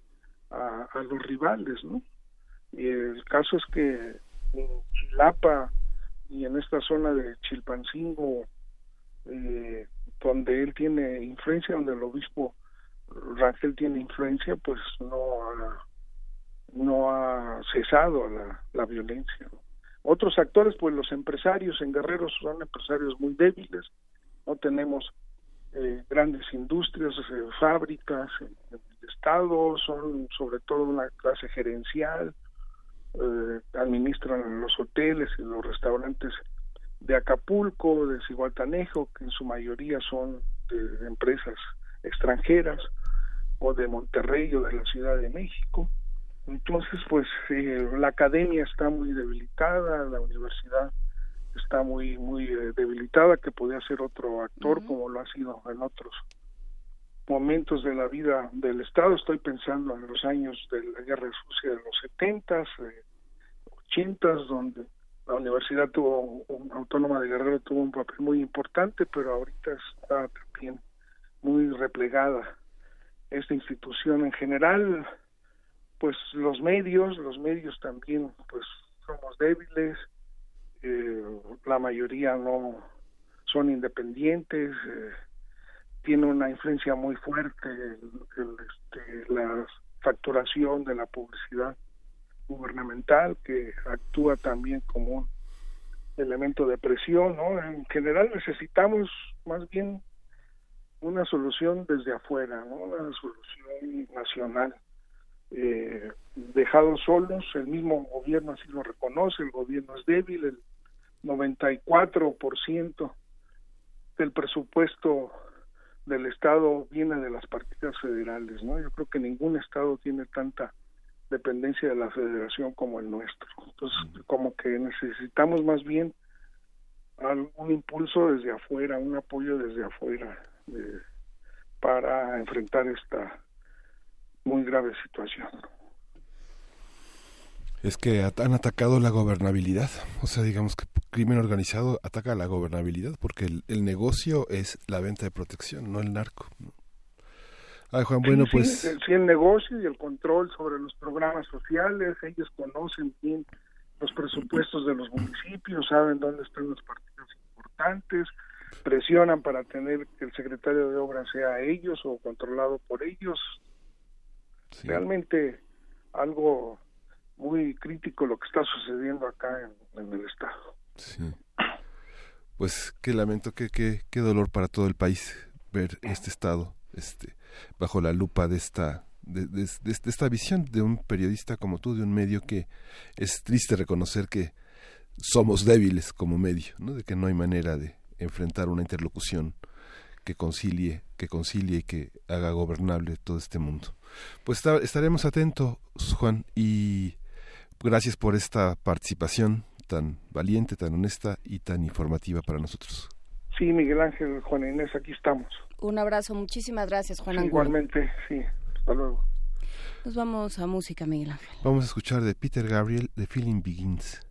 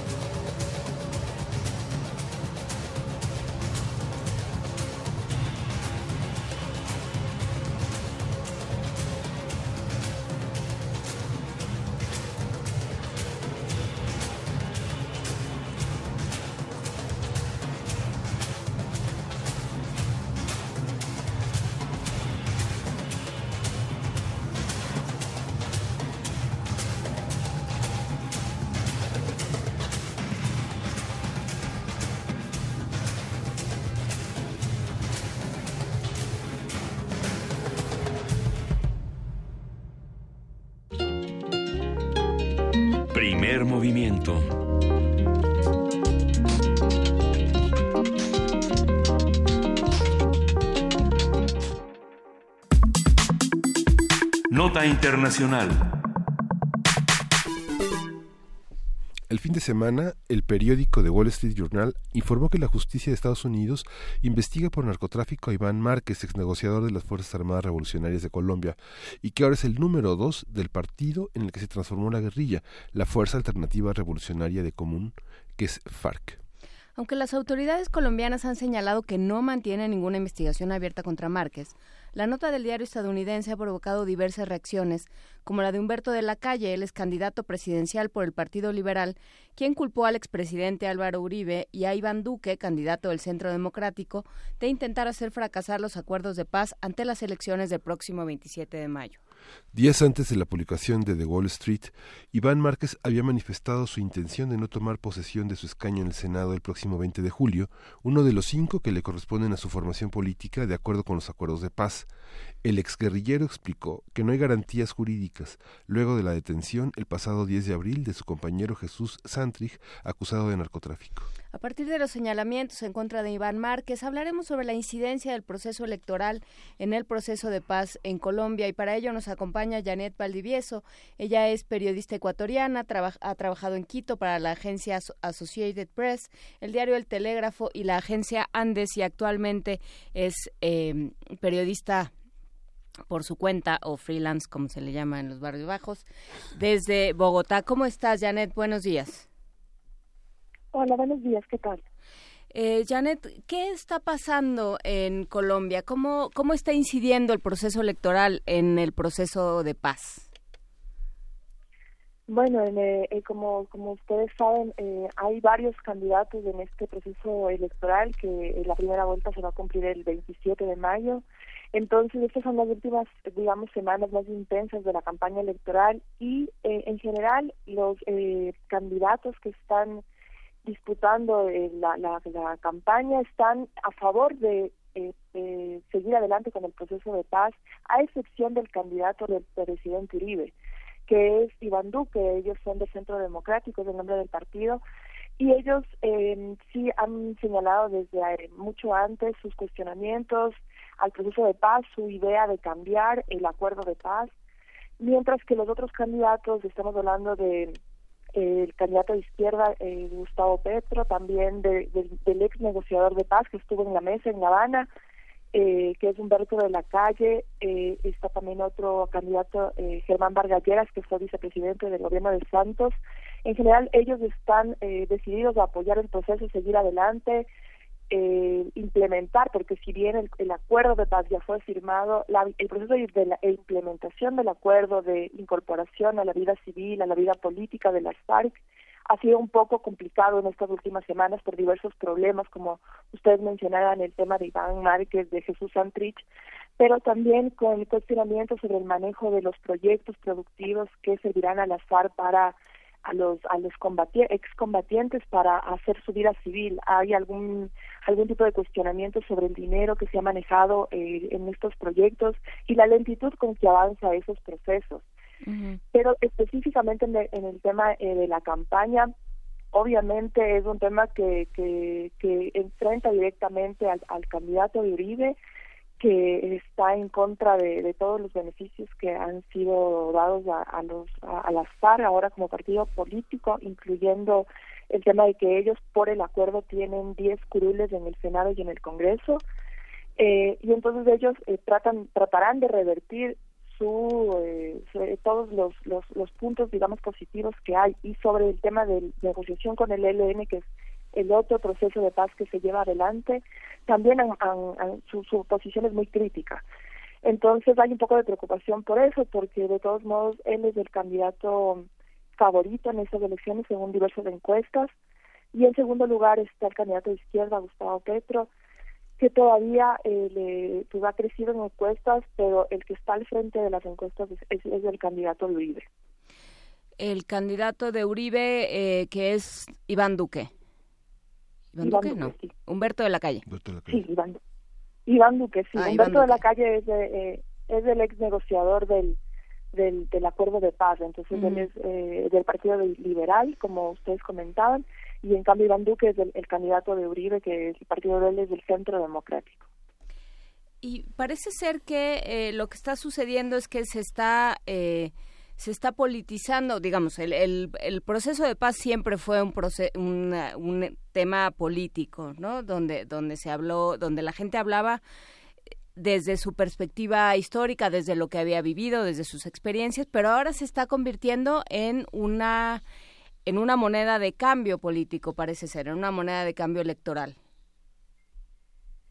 Sí, efectivamente. Bueno, eh, antes de la campaña electoral, eh, no sé si recuerdan que eh, para el acuerdo de paz que se firmó en La Habana hubo un referéndum, un plebiscito allá en, en, en, mientras se firmó en La Habana, en Bogotá y en, Colombia se hizo un, un plebiscito para preguntar a los colombianos si estaban o no de acuerdo y entonces la campaña de, de, que, de que no se acepten los acuerdos de paz fue liderada efectivamente por Uribe y su grupo y eh, ese fue el, la opción que ganó en ese momento.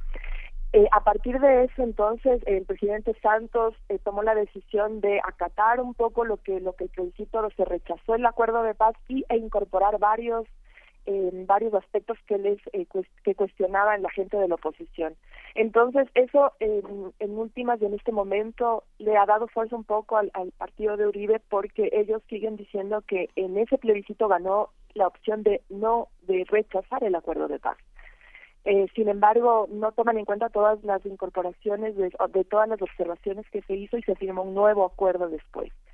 Entonces, esa tensión todavía existe y todavía eh, ellos expresan su, insatisfacción con ese acuerdo y eh, pues no ven ningún beneficio, mientras los otros candidatos sí, en cuanto a que se, se redujo el número de homicidios en el en el país en general, eh, verles a las FARC, eh, dejar las armas después de 53 años de empuñarlas y estar en el, en el eh, haciendo campaña electoral y estar en el Congreso y en el Senado cuando tomen posesión el 20 de julio, de, para el país es, muy importante. Sin embargo, eh, las fuerzas de Uribe, el, el partido de Iván Duque, eh, mm, no dan mucha importancia a eso y siguen creyendo que lo importante es renegociar ese acuerdo y eliminar los beneficios para la para la guerrilla. Entonces, hay un sector del país que está de acuerdo con ellos, que algo están en, los primeros lugares, pero sin embargo, eh, los hechos están ahí, todas las, las, las estadísticas y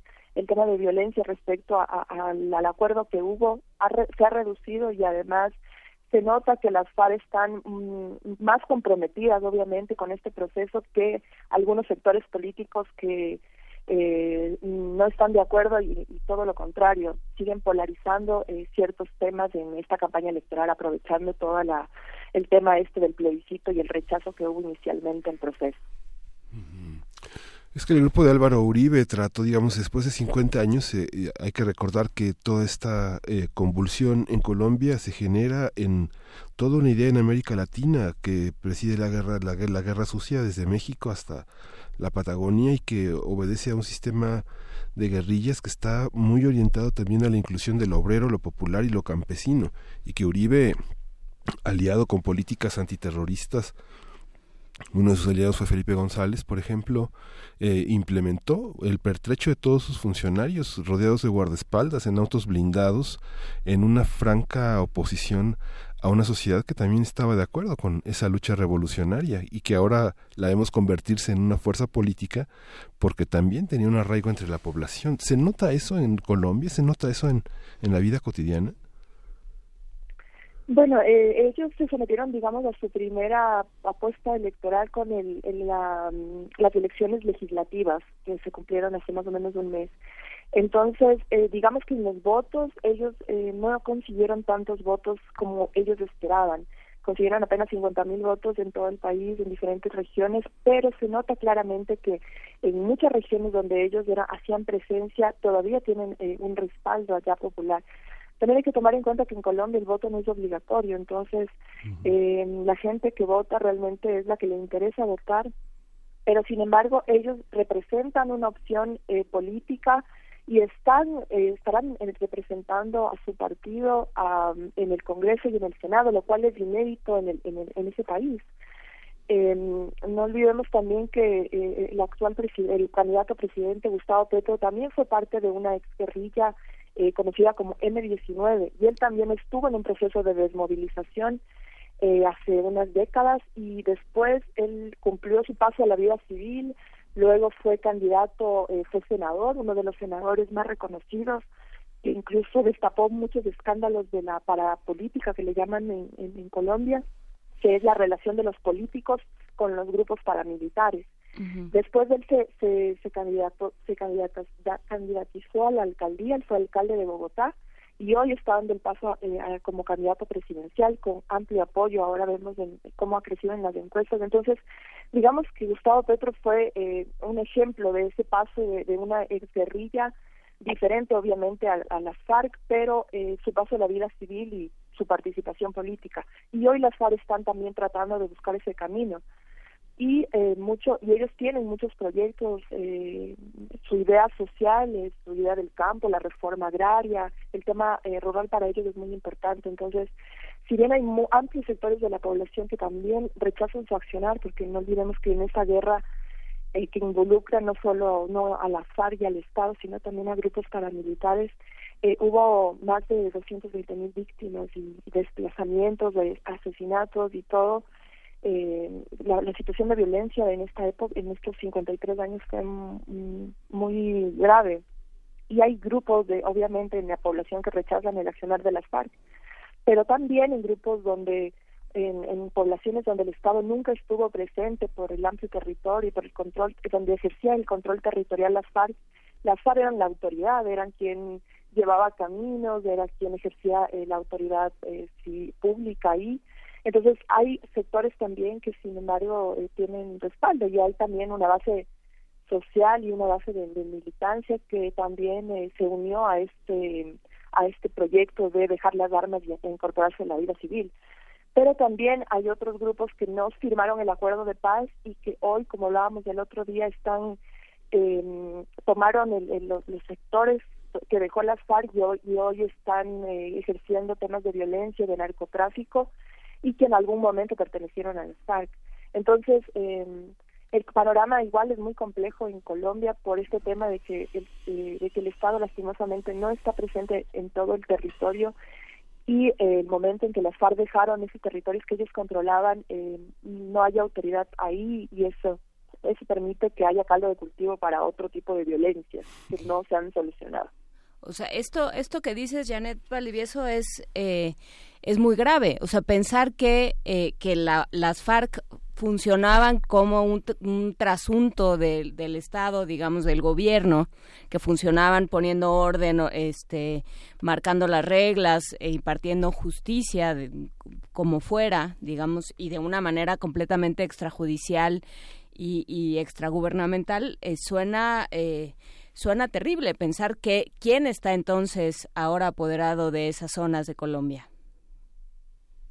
Sí, bueno, hay varios estudios, en las últimas eh, semanas han sacado varios estudios, diferentes fundaciones que analizan el tema del conflicto y del proceso de paz, mm. y ellos eh, alertan sobre el tema de que el Estado necesita ejercer autoridad en algunas zonas. Por ejemplo, como hablábamos hace algunas semanas, el tema de la frontera con Ecuador eh, muestra un poco esto que está ocurriendo respecto a, que cuando las FARC abandonaron esos territorios y se eh, dejaron, digamos, las armas, ahí quedaron otros grupos que ya no tienen nada que ver con una guerrilla, sino que están apoderándose de rutas del narcotráfico.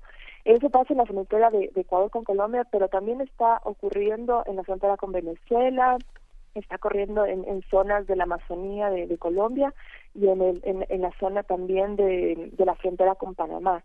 Entonces, eh, es una alerta que al próximo gobierno le tocará también tomar en cuenta porque pues la paz, el proceso de paz no se acabó con el acuerdo, con la firma del acuerdo, sino que es necesario implementar, dar las condiciones también para que eh, la gente que pertenecía a la guerrilla también tenga oportunidades la gente que estaba habitando en esos territorios también tenga oportunidades porque, eh, por ejemplo, una persona que siembra coca eh, tiene, digamos, ganancias mucho más rentables que si sembraría cacao o si sembraría yuca, porque están en zonas donde no solo es necesario sembrar, sino también tener vías para sacar esos productos, tener un mercado.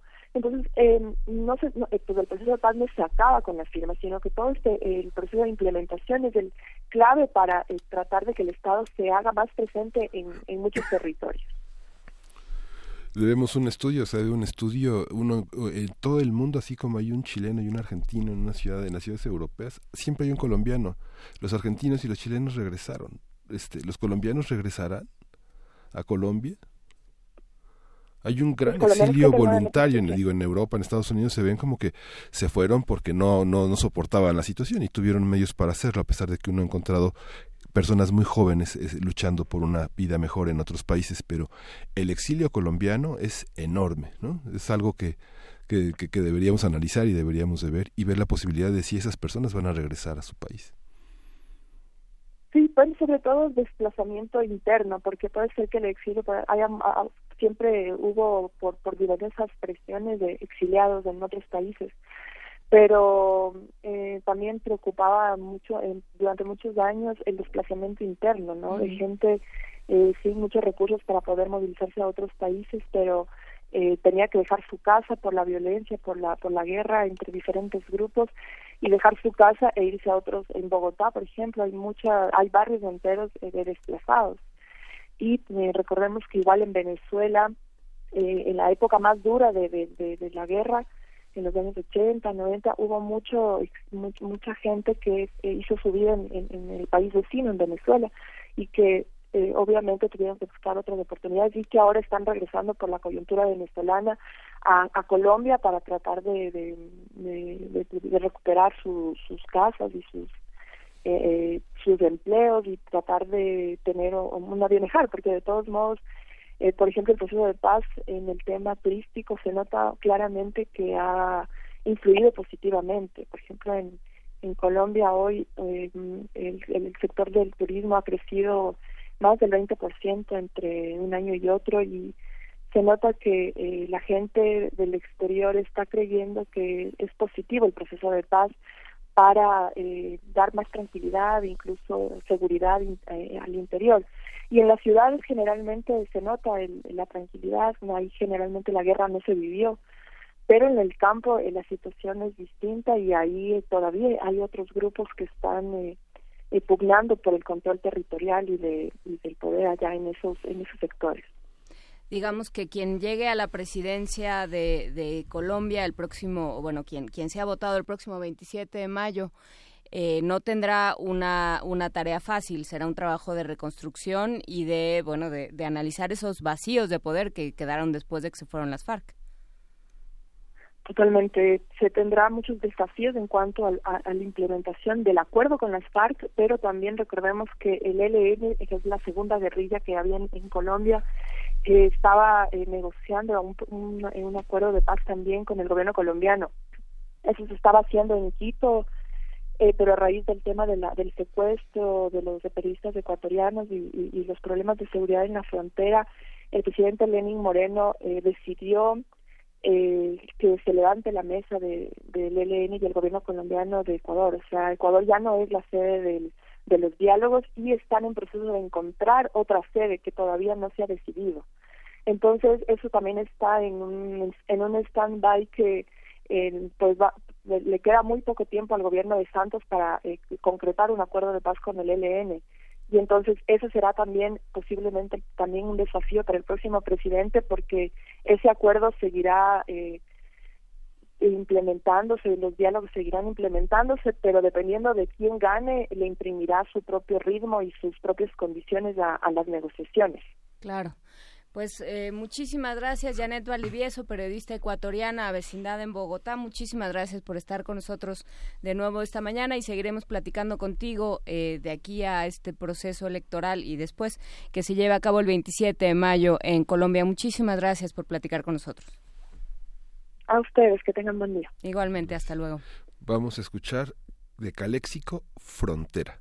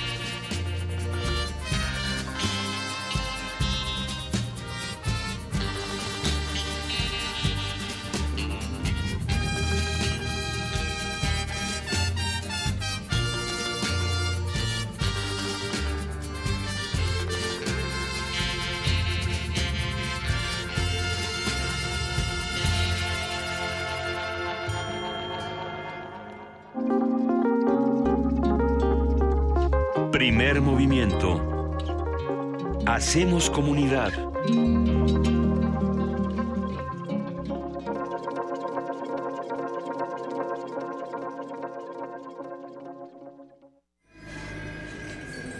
Un artista de la depravación. Un caníbal fundamentado. El elegido de Dios para fundar en su estómago una puerta al infierno.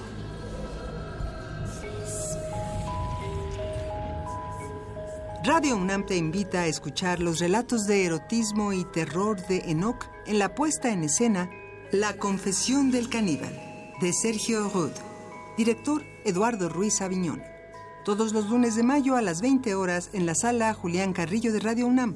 Adolfo Prieto, 133, Colonia del Valle. Cerca del Metrobús Amores. Entrada libre.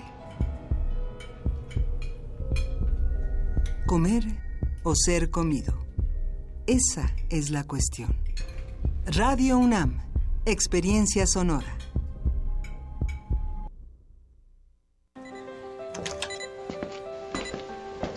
Arriba, Marco. Hay que ir a la escuela. Arriba, papá. Tienes que ir a trabajar. Arriba, vecina. Hay que echar a andar el huerto. Arriba, Braulio. Hay que salir a correr. Arriba, mi amor.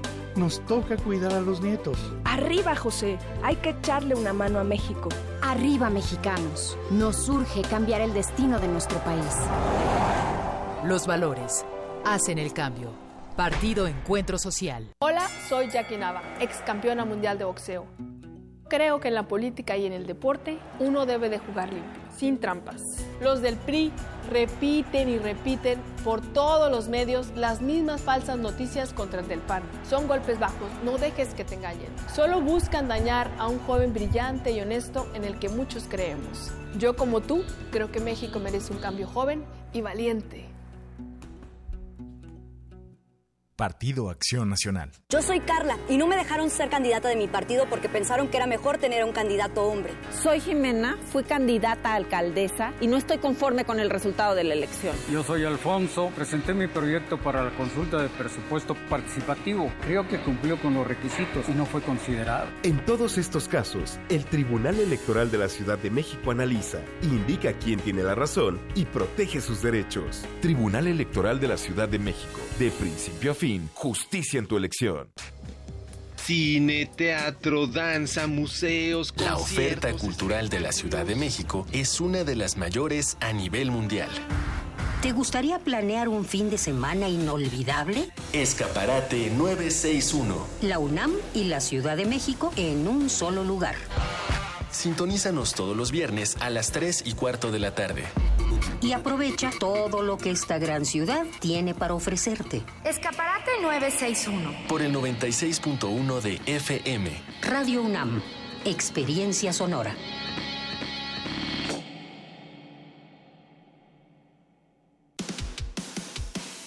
Dejar huella en cada aula de la UNAM es un deber de un verdadero Puma. Huella y apoya Fundación UNAM a de cara a miles de universitarios. Súmate 5340-0904 o en www.funam.mx. Contigo hacemos posible lo imposible. Mi voto sí tiene precio. Mi voto vale lo mismo que mi dignidad. Mi voto vale lo que vale mi futuro. Mi voto vale lo que mi palabra. Mi voto vale tanto como los que me importan. En este tiempo de elecciones habrá quienes intenten convencernos de vender nuestro voto, pero nuestro voto vale más de lo que nos pueden ofrecer. Mi voto no se vende. Porque mi país me importa, no dejaré que nadie condicione mi voto. Porque mi país me importa, voy a denunciar cualquier intento de compra o coacción. Porque mi país me importa, yo voto libre. INE. La fórmula es sencilla. Vamos a acabar con la corrupción, de modo que vamos a liberar los 500 mil millones que se roban los políticos corruptos. También vamos a cortar el copete de privilegios que hay en el gobierno. De esa manera, sin necesidad de aumentar impuestos, sin endeudar al país, sin gasolinazos. Vamos a impulsar actividades productivas, van a haber empleos, va a haber bienestar. Juntos haremos historia. Andrés Manuel, presidente. Partido Encuentro Social. Habla Ricardo Anaya, candidato de la coalición por México al frente. Esta no es una elección más. Está en juego el futuro de toda una generación. Y esta no es una contienda entre dos personas, es una contienda entre dos visiones de país. Te invito a que lo hagamos juntos, los jóvenes con su potencia, los adultos con su experiencia, los niños con su alegría. En este proyecto cabemos todos. Cuando la esperanza se vuelve invencible, la victoria final está asegurada. Lo podemos lograr. PRD.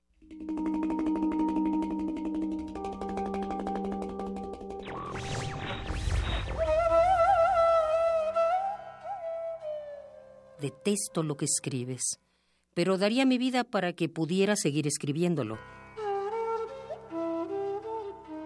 Voltaire.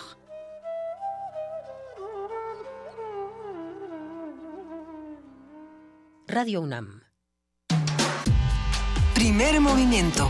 Podcast y transmisión en directo en www.radio.unam.mx.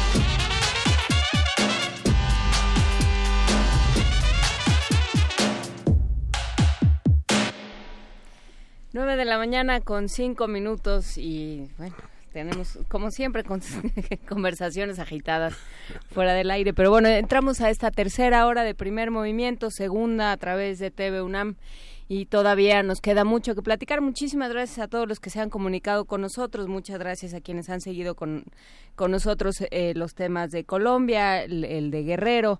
Eh, y bueno, pues todo la, todos aquellos que escucharon la, conversación sobre música, sobre este diplomado, sobre música en el siglo XIX mexicano, también muchas gracias a todos. Y recuerden que a partir de las 2 de la tarde más o menos estará ya disponible el podcast de este programa por si se perdieron alguna sección, por si se metieron a bañar y ya no pudieron oír un cacho, por si este se, se bajaron a darle cuerda al coche a empujar el microbús o a cualquier otra cosa que hayan hecho esta mañana. Muchísimas gracias por estar con nosotros. Miguel Ángel Quemain, ¿cómo andas? Pues bien, vamos a, vamos a la, a, la, a la poesía necesaria y vamos a escuchar una, una poesía de un representante de la Tierra Caliente. Primer movimiento.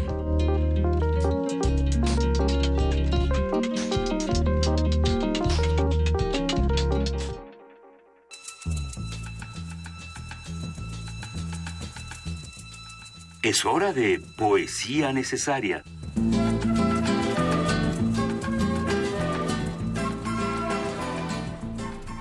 Hoy vamos a tener la, presencia de Hubert Martínez Calleja, que se pone como seudónimo Hubert Matiuguá.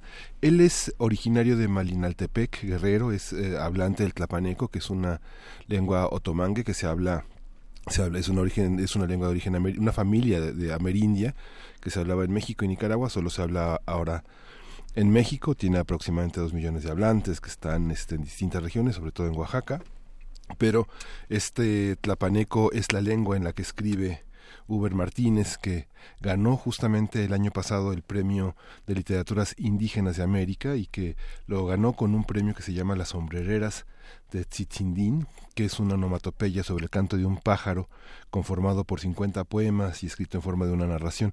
Es un poeta muy, muy interesante, muy joven, y bueno, el poema es La Palabra. Hay que decir que, aprovechando ya que vamos por aquí, que hay una entrevista eh, con Uber en Calme, en el, en el ah, en Calme Cali. programa de Calme Cali. Entonces, bueno, pues habrá que buscar sí. ese podcast también para, para seguir con el trabajo de Uber. Sí, y está Los Tavira, es, lo vamos a acompañar con otro grupo de, la, de Tierra Caliente que eh, afortunadamente ninguno de ellos han sido asesinados en esta en este tránsito de, que empezó con Don Ángel Tavira en 1924 y que son uno de los grupos, una familia enorme de músicos, de violinistas, de arperos, son, son una familia muy interesante como lo vamos a escuchar para acompañar este poema de Hubert. Dice la palabra. Pongamos la palabra para recoger el rostro, que el hueso escuche el gris de la piedra. Sentemos el aliento de la gran mazorca para hacer camino con los que vienen a nuestra carne, los del otro cerro, los de la lluvia, los de la noche amanecida. Pongamos la palabra en el oído del viento, en la piel de la serpiente, en la raíz del higo blanco. Allá irá nuestra voz, día a día, entre la tierra caliza. Despertemos el silencio del pájaro que guardó en su canto el arco iris y la ciénaga. Yolo, Yolo, Yolo, Yolo, lugar donde nos encontramos diversos ahora que abrimos nuestro rostro. Al decir la palabra triste de los abuelos, decimos palabra que mira, que guarda, que vive. Levantemos en tiempo el diente de maíz, el grito de la hoja seca, el paso justo del gusano, oreja de olla, aquel de los caminos de la memoria.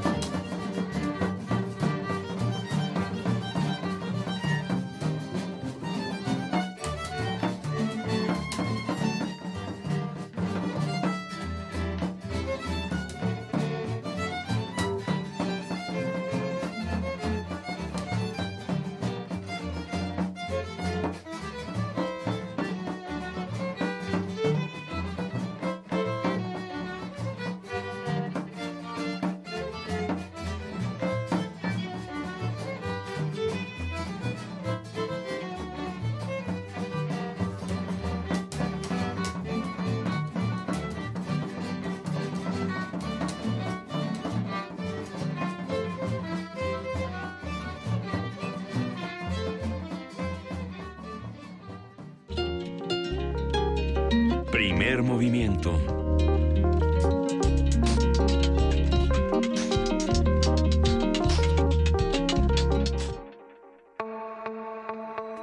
Elecciones 2018. Mesa de análisis.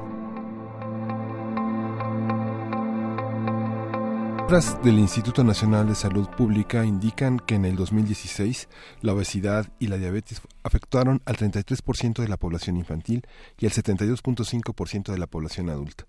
Ese año las autoridades catalogaron ambas enfermedades como epidemias. Asimismo, las enfermedades cardiovasculares y la diabetes se convirtieron desde el 2016 en la primera causa de muerte en México, con una incidencia de 39.2% de la mortalidad. El pasado 7 de abril, en el marco del Día Mundial de la Salud, los candidatos a la presidencia aprovecharon para difundir sus, sus ideas en este ámbito. Y vamos a conversar sobre los temas más urgentes en materia de salud pública, la mejor forma de administrar los recursos, las áreas y las poblaciones menos atendidas, así como la forma en que las plataformas de los candidatos contemplan este tema. Para ello está el doctor Luis Durán, él es profesor titular de tiempo completo con licencia de la Facultad de Medicina de la UNAM. Mucho gusto. Eh, muchísimas gracias por estar con nosotros, doctor Durán. Eh, ¿Cuáles serían los temas urgentes de, salud pública? ¿De qué hablamos cuando hablamos de salud pública? Bueno, hay, dos concepciones de la salud pública. Eh, una concepción que yo le llamaría holística, y una concepción acotada. La holística señala que la salud pública es desde la prevención, yo diría inclusive antes de la prevención, hasta la atención médica en sus fases inclusive de especialidad y alta especialidad. Entonces la salud pública tiene que ver con todos esos aspectos.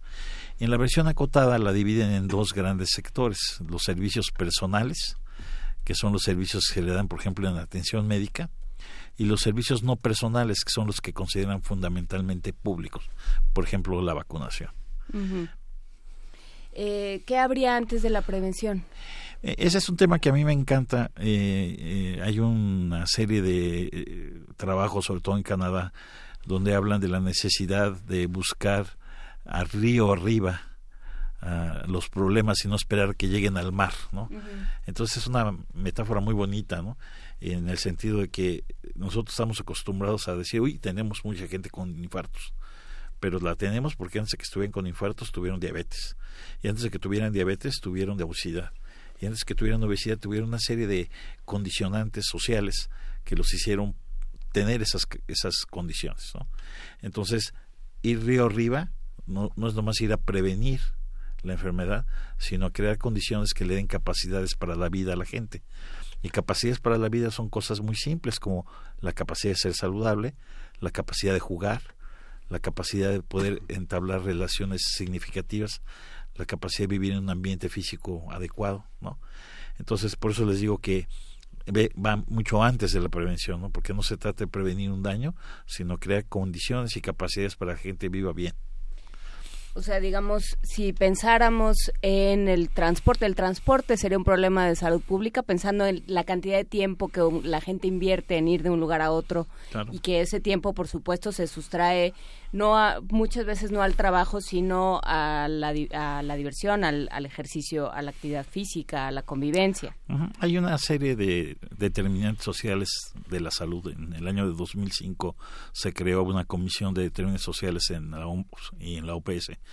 Eh, se han hecho muchos trabajos y lo que busca fundamentalmente es decir que tenemos una serie de factores determinantes sociales que tenemos que hacer que interactúen. De hecho, en Europa eh, hay una estrategia que se llama salud en todas las políticas, porque tiene que haber salud en la política de comunicaciones, por supuesto, salud en la política de vivienda, salud en la política de empleo, porque son los verdaderos determinantes de la salud.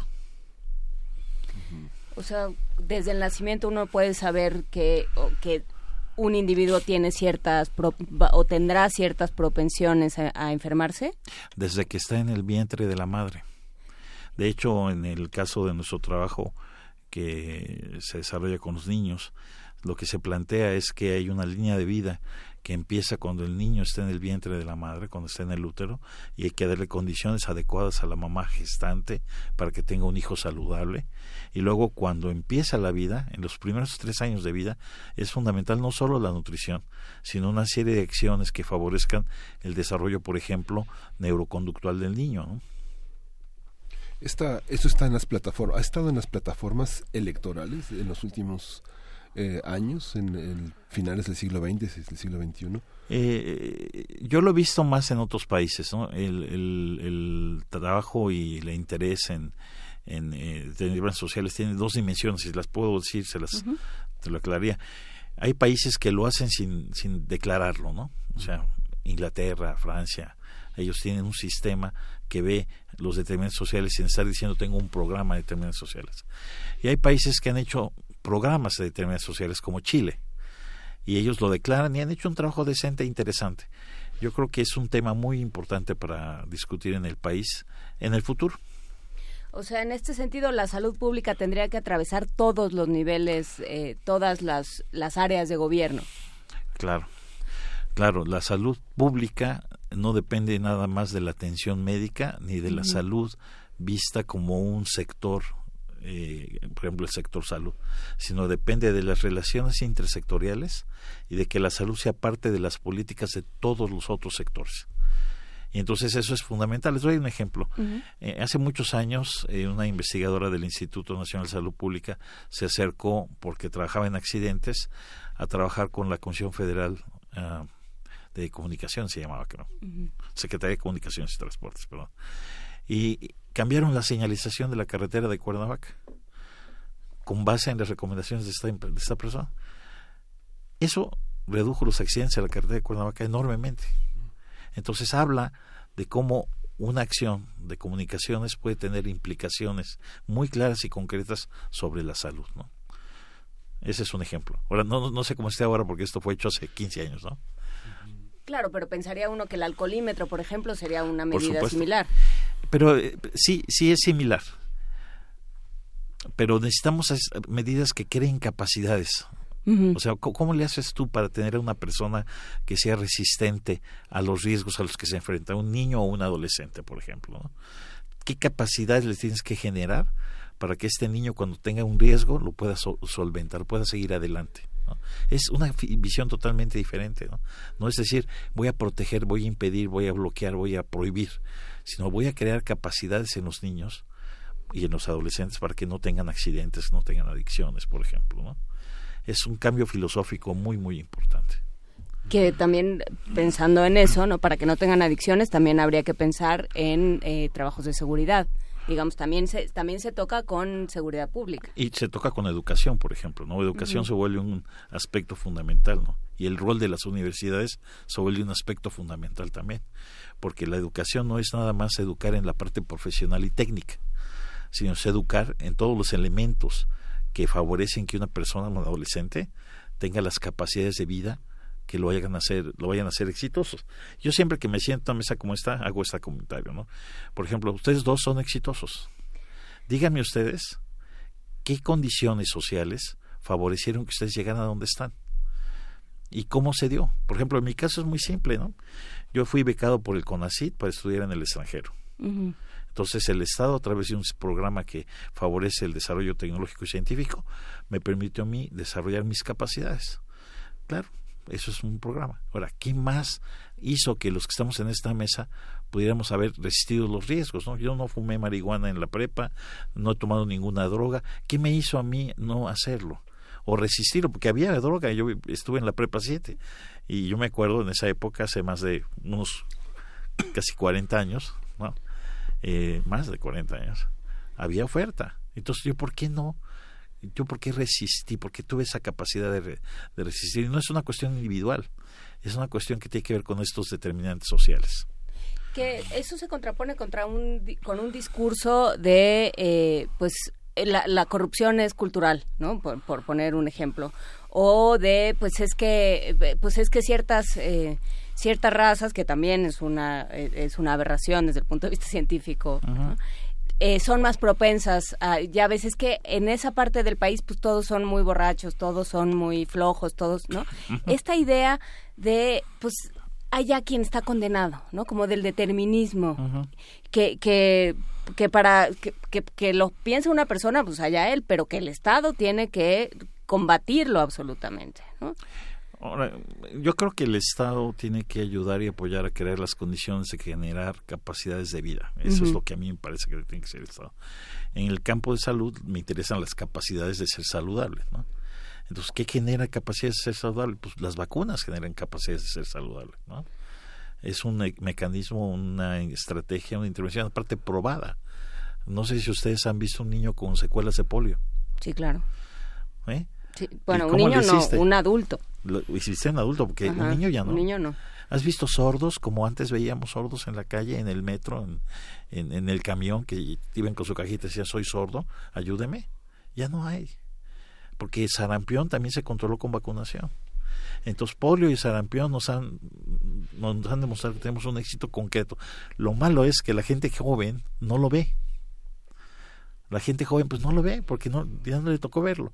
Ahora, si lo ves, dices, híjole, yo me vacuno contra polio, ¿no? Porque yo tener un hijo que tenga esa posición de tener una parálisis y estar en muletas toda la vida, no, no, no lo puedo aceptar, ¿no? Sí, esas son eh, las, las formas más visibles de la salud pública, pero por lo que por lo que propone doctor Luis Durán, por lo que estoy entendiendo, la salud no es solo cosa de médicos. digamos. El, el, el, ámbito de la salud pública no tendría que recaer únicamente en los médicos ni tendría que tratarse que por supuesto hacen falta clínicas y hacen falta eh, centros de salud en muchas partes de la República y que no estén tan centralizados como están ahora y es, es necesario dotarlos y es necesario eh, que, que se transparenten las cuentas y los medicamentos y todas estas cosas, pero no es solo eso, la salud pública. No, no, la salud pública empieza desde antes, pero también eso es importante. Por ejemplo, otro mensaje que es muy importante es que nosotros tenemos, por ejemplo, eh, un sistema que está centrado en hospitales, ¿no? cuando deberíamos de tener un sistema centrado en atención primaria a la salud. Y, hay ejemplos dentro de nuestro propio país de cómo un sistema centrado en atención primaria a la salud puede ser más efectivo que uno que sea nada más centrado en hospitales. ¿no?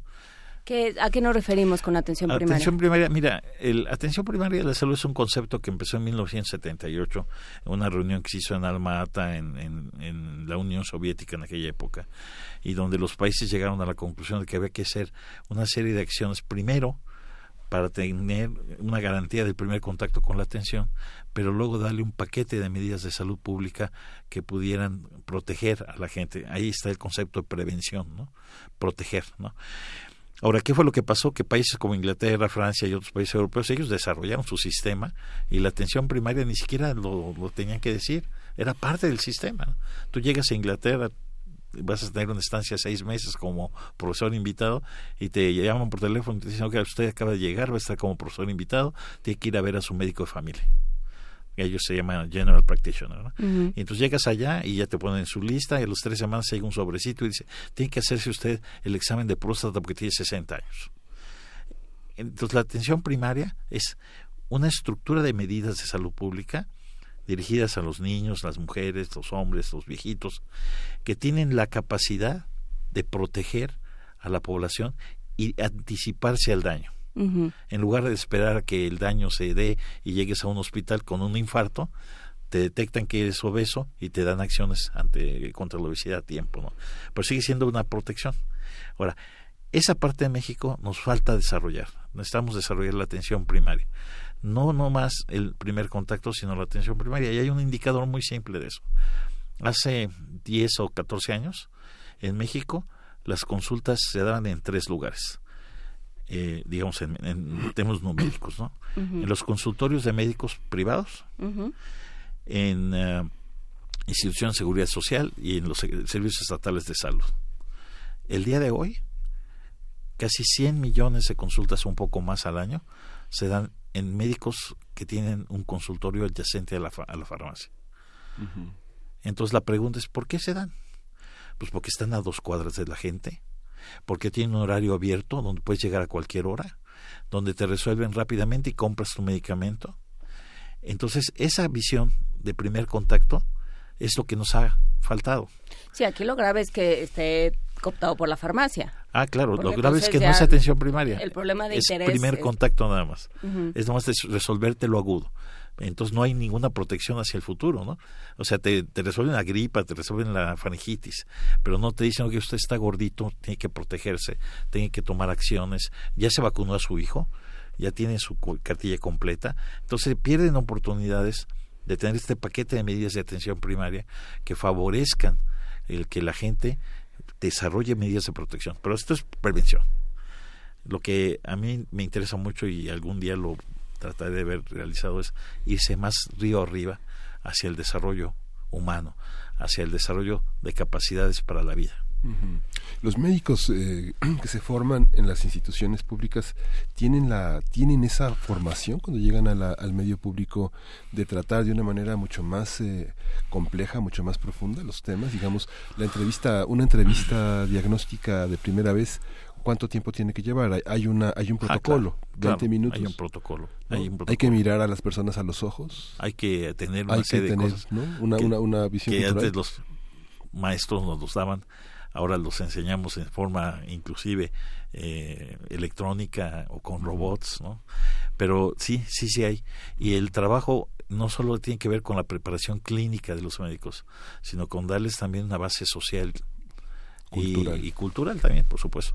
Entonces, en la Facultad de Medicina, yo fui jefe del Departamento de Salud Pública en 2013 y recibimos el apoyo para hacer un trabajo precisamente de ampliar la perspectiva de la formación.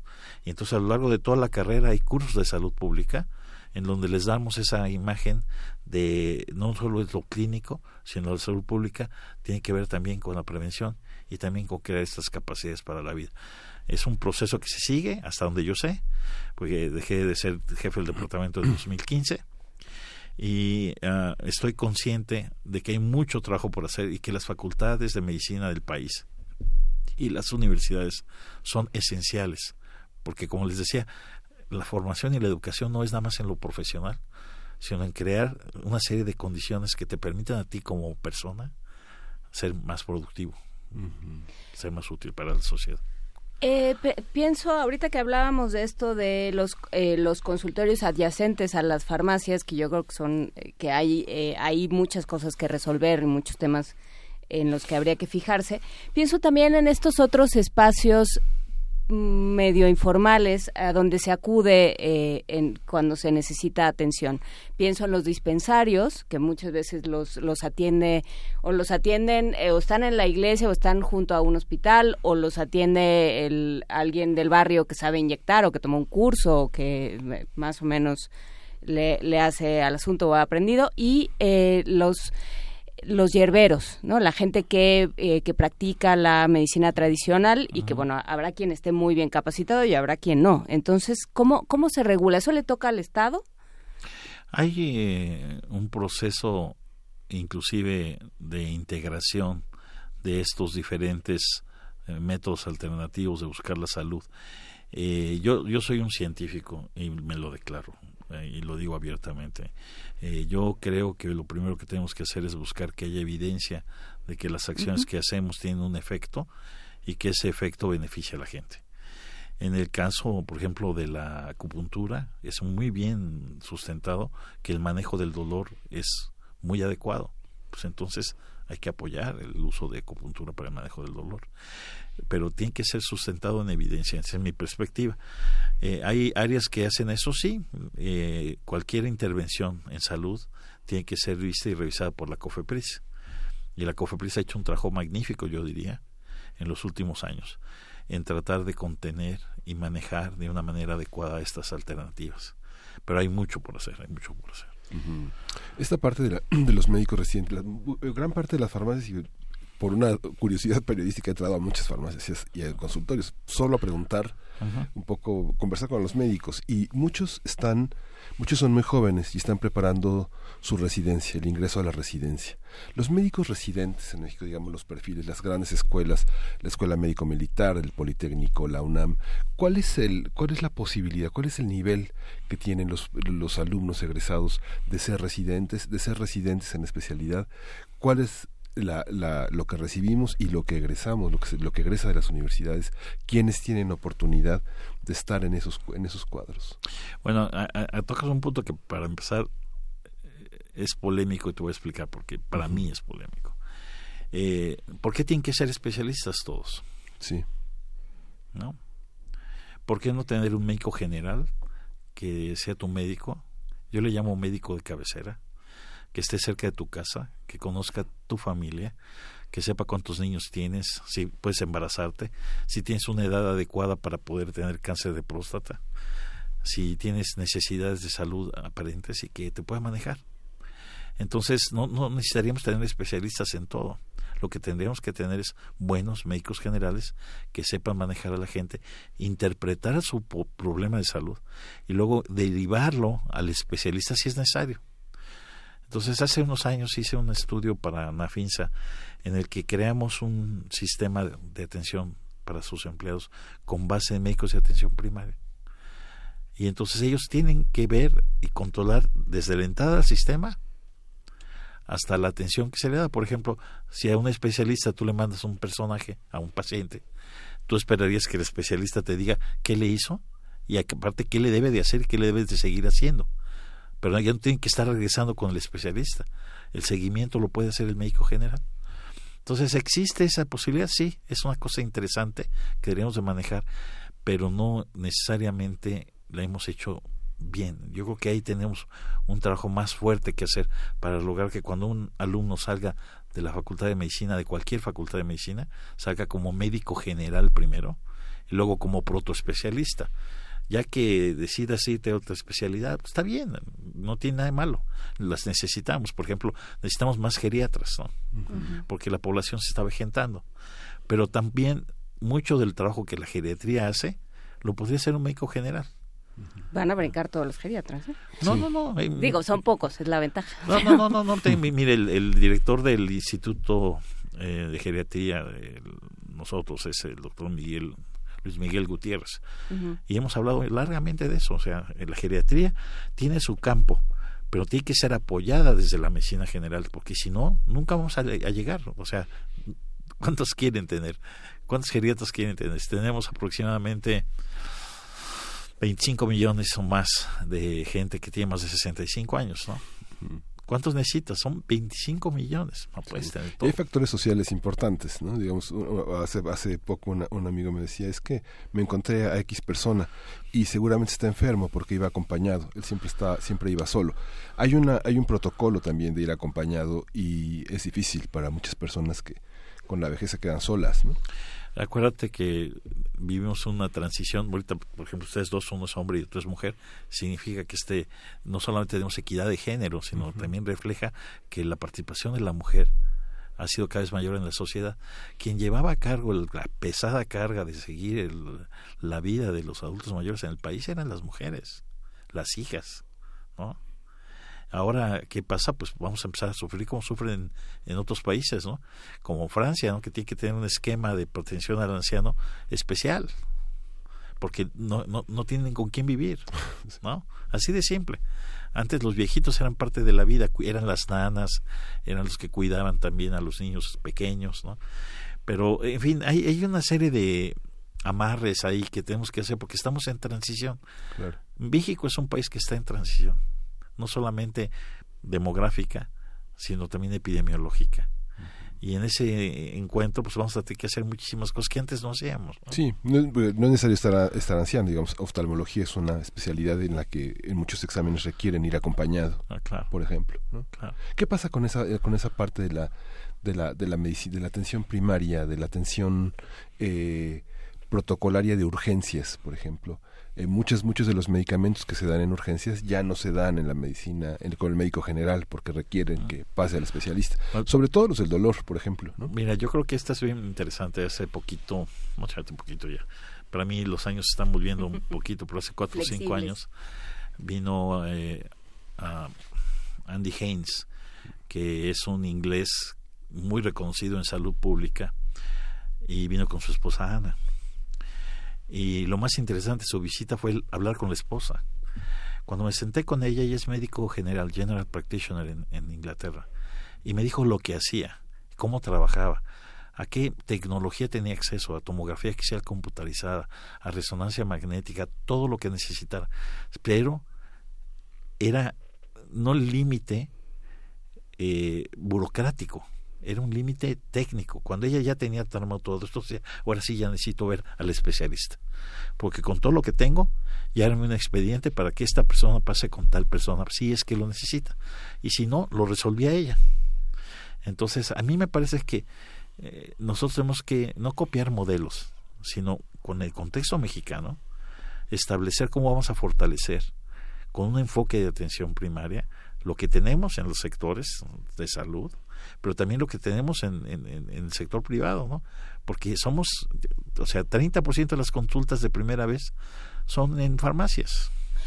Ahí, ahí, hay un tema también que creo que pasa por las universidades y como radiodifusora universitaria nos toca, que es eh, cómo se está preparando algo que, que ustedes mencionaban, eh, que, cómo se, se ha desprestigiado a los médicos generales. O sea, cómo, eh, hasta qué punto, porque por algo eh, se lanzan a, la especialización nuestros médicos. O sea, ¿qué ha pasado al momento de, la formación?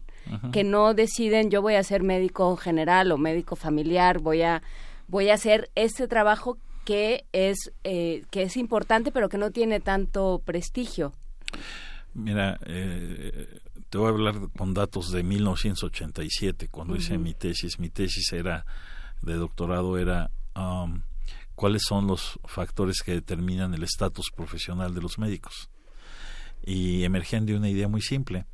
En Estados Unidos hay el concepto de que hay una tabula rasa, que una vez que entras a medicina y la acabas, todos los médicos son iguales, ¿no?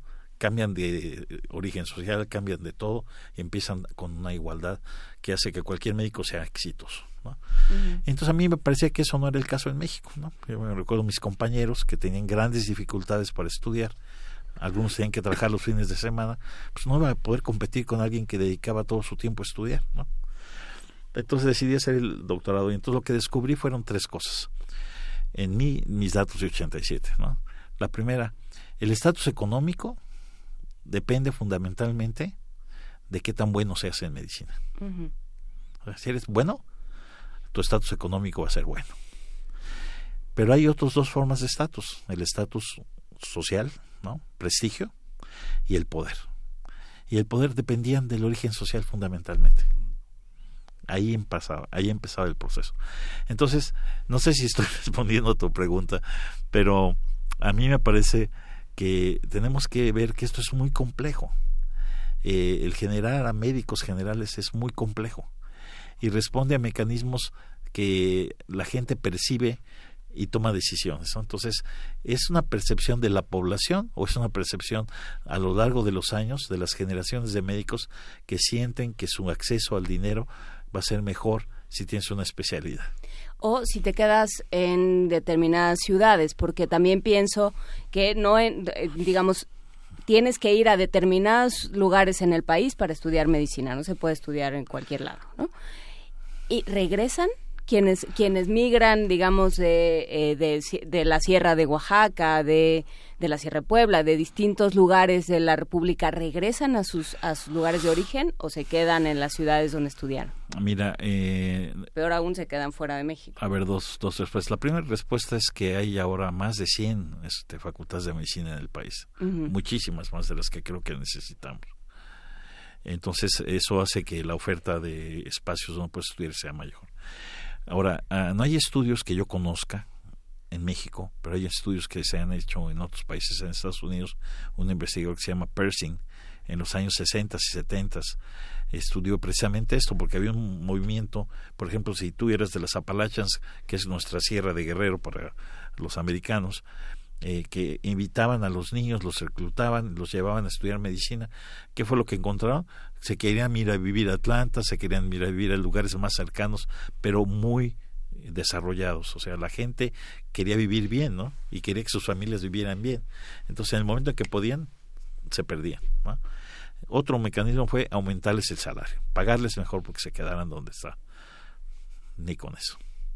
Entonces, eh, yo creo que es un problema importante que no hemos estudiado en fondo en nuestro país, pero que si vemos la evidencia internacional que hay, eh, a lo mejor lo que tenemos que pensar es otra cosa.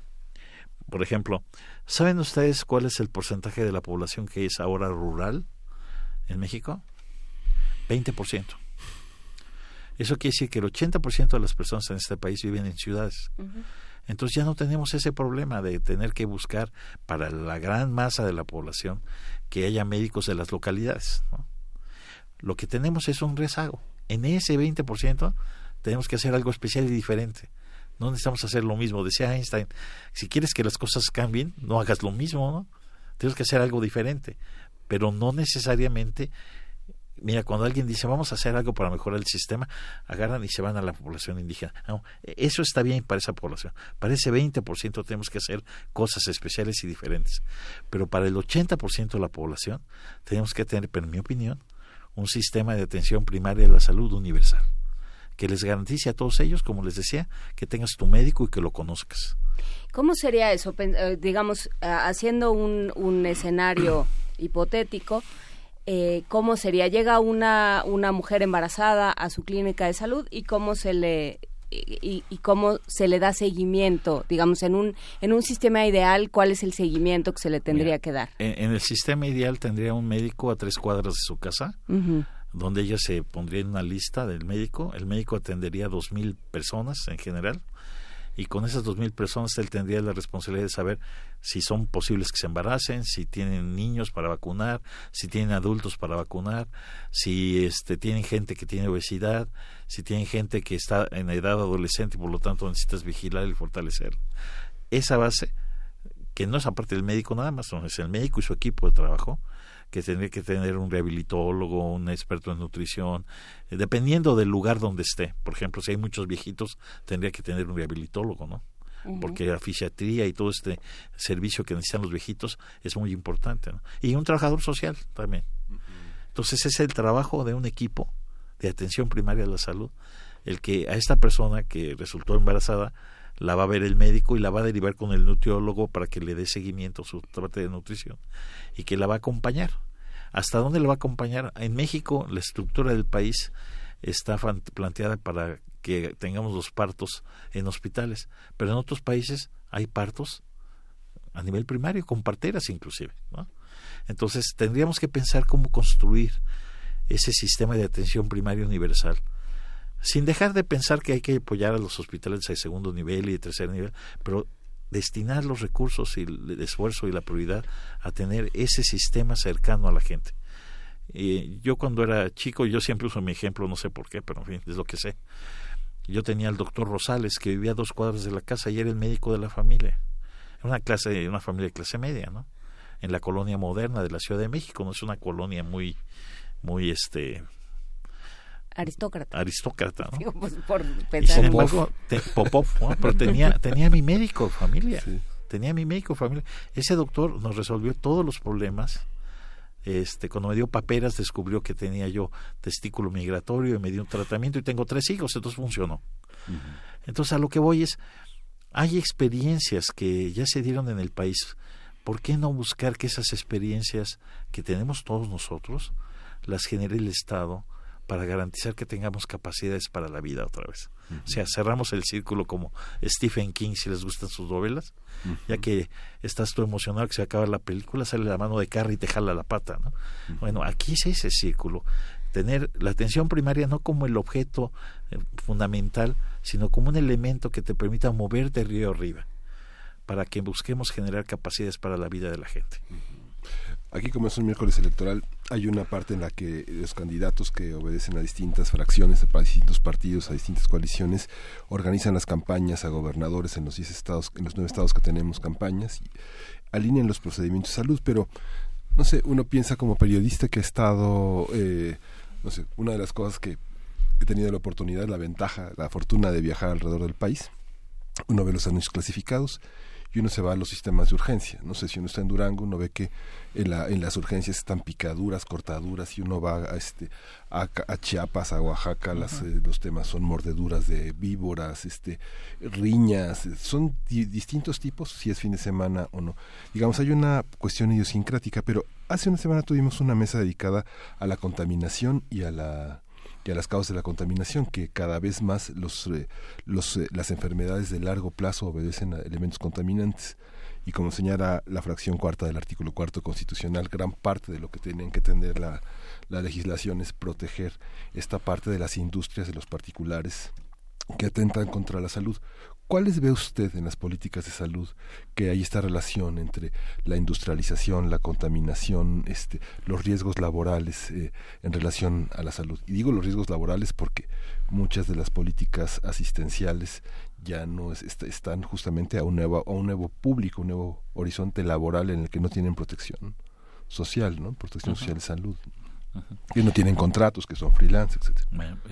Una buena y compleja pregunta. Entonces, te voy a tratar de dar una buena y compleja respuesta. Eh, eh, la primera parte voy a tratar que sea lo bueno. Lo bueno es que hay experiencias en el país y hay instituciones que manejan salud en el trabajo como es el IMSS, ¿no? Y tienen una larga experiencia manejando problemas de salud en el trabajo y de hecho es natural para ellos porque el Instituto Mexicano de Seguro Social surgió como una forma de proteger a la población trabajadora de la industria, ¿no? Ahora, el, el, el, asunto otra vez nos vuelve a lo que les decía, ¿no? Eh, salud no puede tomar todo, tiene que ser salud en otras políticas, ¿no? Entonces, eh, en la política ambiental, por supuesto, tiene que haber consideraciones acerca de la salud. eh, y tiene que haber consideraciones acerca de muchos problemas, no solamente del ambiente en general. Les doy ejemplos, eh, hace muchos años había una fábrica de cromatos en San Luis Potosí. Y, y, se hicieron estudios y se hicieron exámenes y trabajos y se vio que había una relación con la producción de enfermedades y esa planta dejó de existir.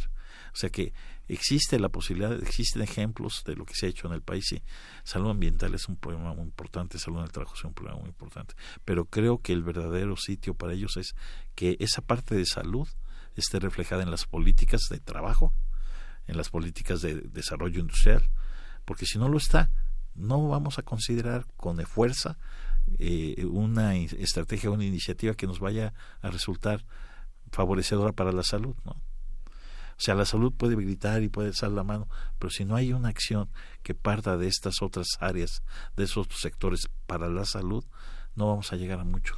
Y si no hay alguien eh, que se encargue del gobierno con el nombre que sea y con, eh, y con el color que sea, que decida sacrificar las grandes clínicas, eh, los grandes hospitales que muchas veces se quedan sin inaugurar o se quedan inaugurados pero vacíos y estas cosas, por unos trabajos de mucho más largo plazo, porque de lo que estamos hablando es de un trabajo de, de educación, de médicos, de, de, formación, de, de comunidades, ¿no? Que se, que se que se vuelva a ciertos esquemas que se han abandonado y que terminan funcionando mejor ¿no? y que pues toma más tiempo. Okay.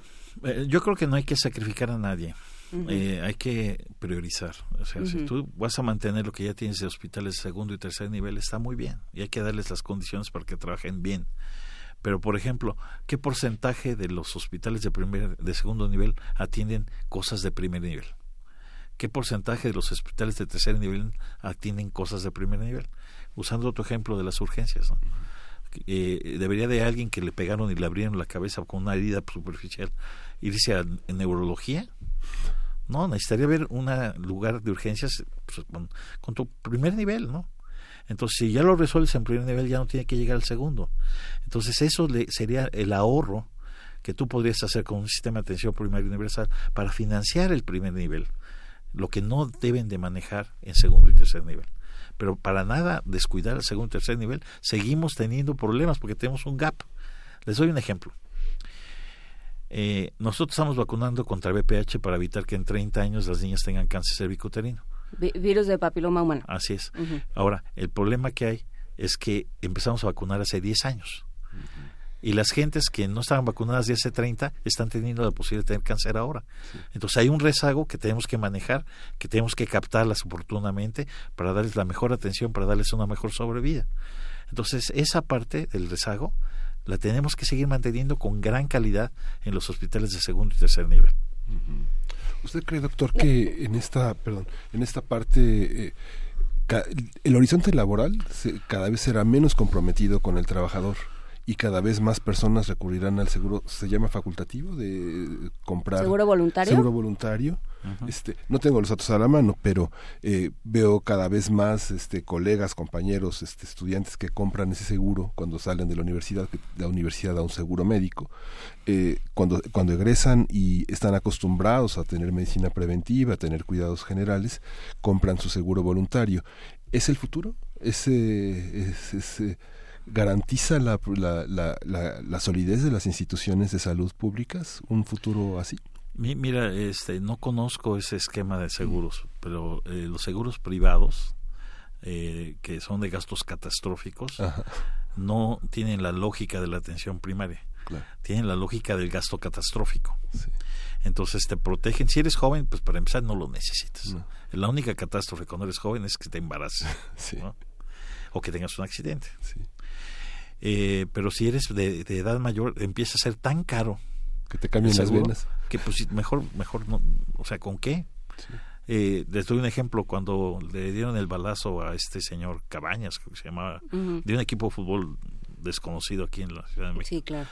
Eh, en las primeras tres semanas se acabó todo su dinero de protección de su seguro y lo querían trasladar al IMSS, porque también estaba asegurado en el IMSS. Eso te lo digo porque en esa época yo trabajaba en el IMSS. Entonces, eh, es también un área que tenemos que descubrir, sí. Es un área que tenemos que hablar, sí. Yo personalmente creo que sería mejor tener un sistema universal de atención primaria de la salud y mantener los esquemas que tenemos ahorita en lo que logramos tener un mejor sistema que integre todo. Tratar de integrar todo, para mí me parece que eh, generaría una crisis más que una solución. Pues lo seguiremos platicando, doctor Luis Durán. Muchísimas gracias por esta conversación, muchísimas gracias por asistir a la cabina. El profesor titular de tiempo completo con licencia de la Facultad de Medicina de la UNAM. Muchísimas gracias. Muchas gracias a ustedes. Gracias. Vamos a ir con música, vamos a escuchar de, de Blue Diamonds, Ramona. Ramona,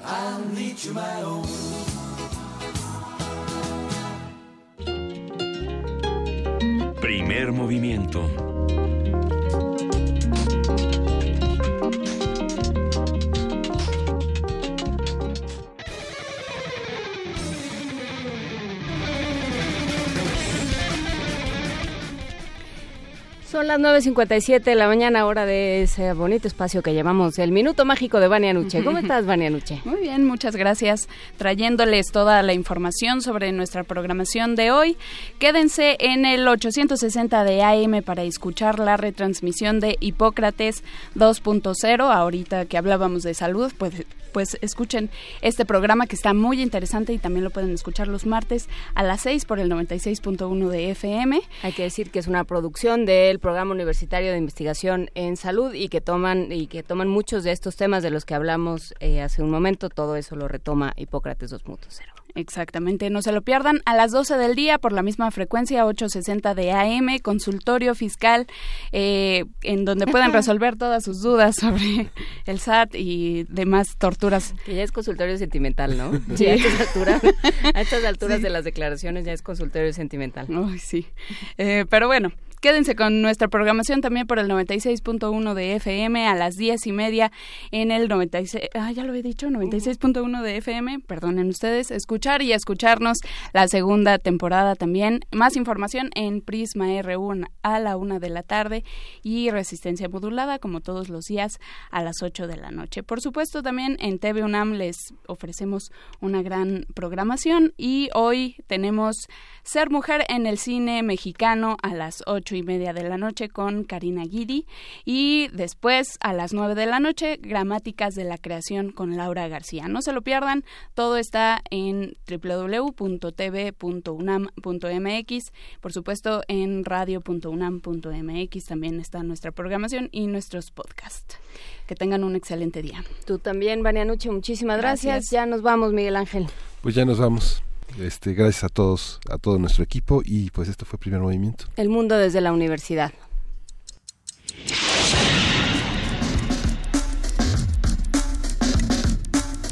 Radio UNAM presentó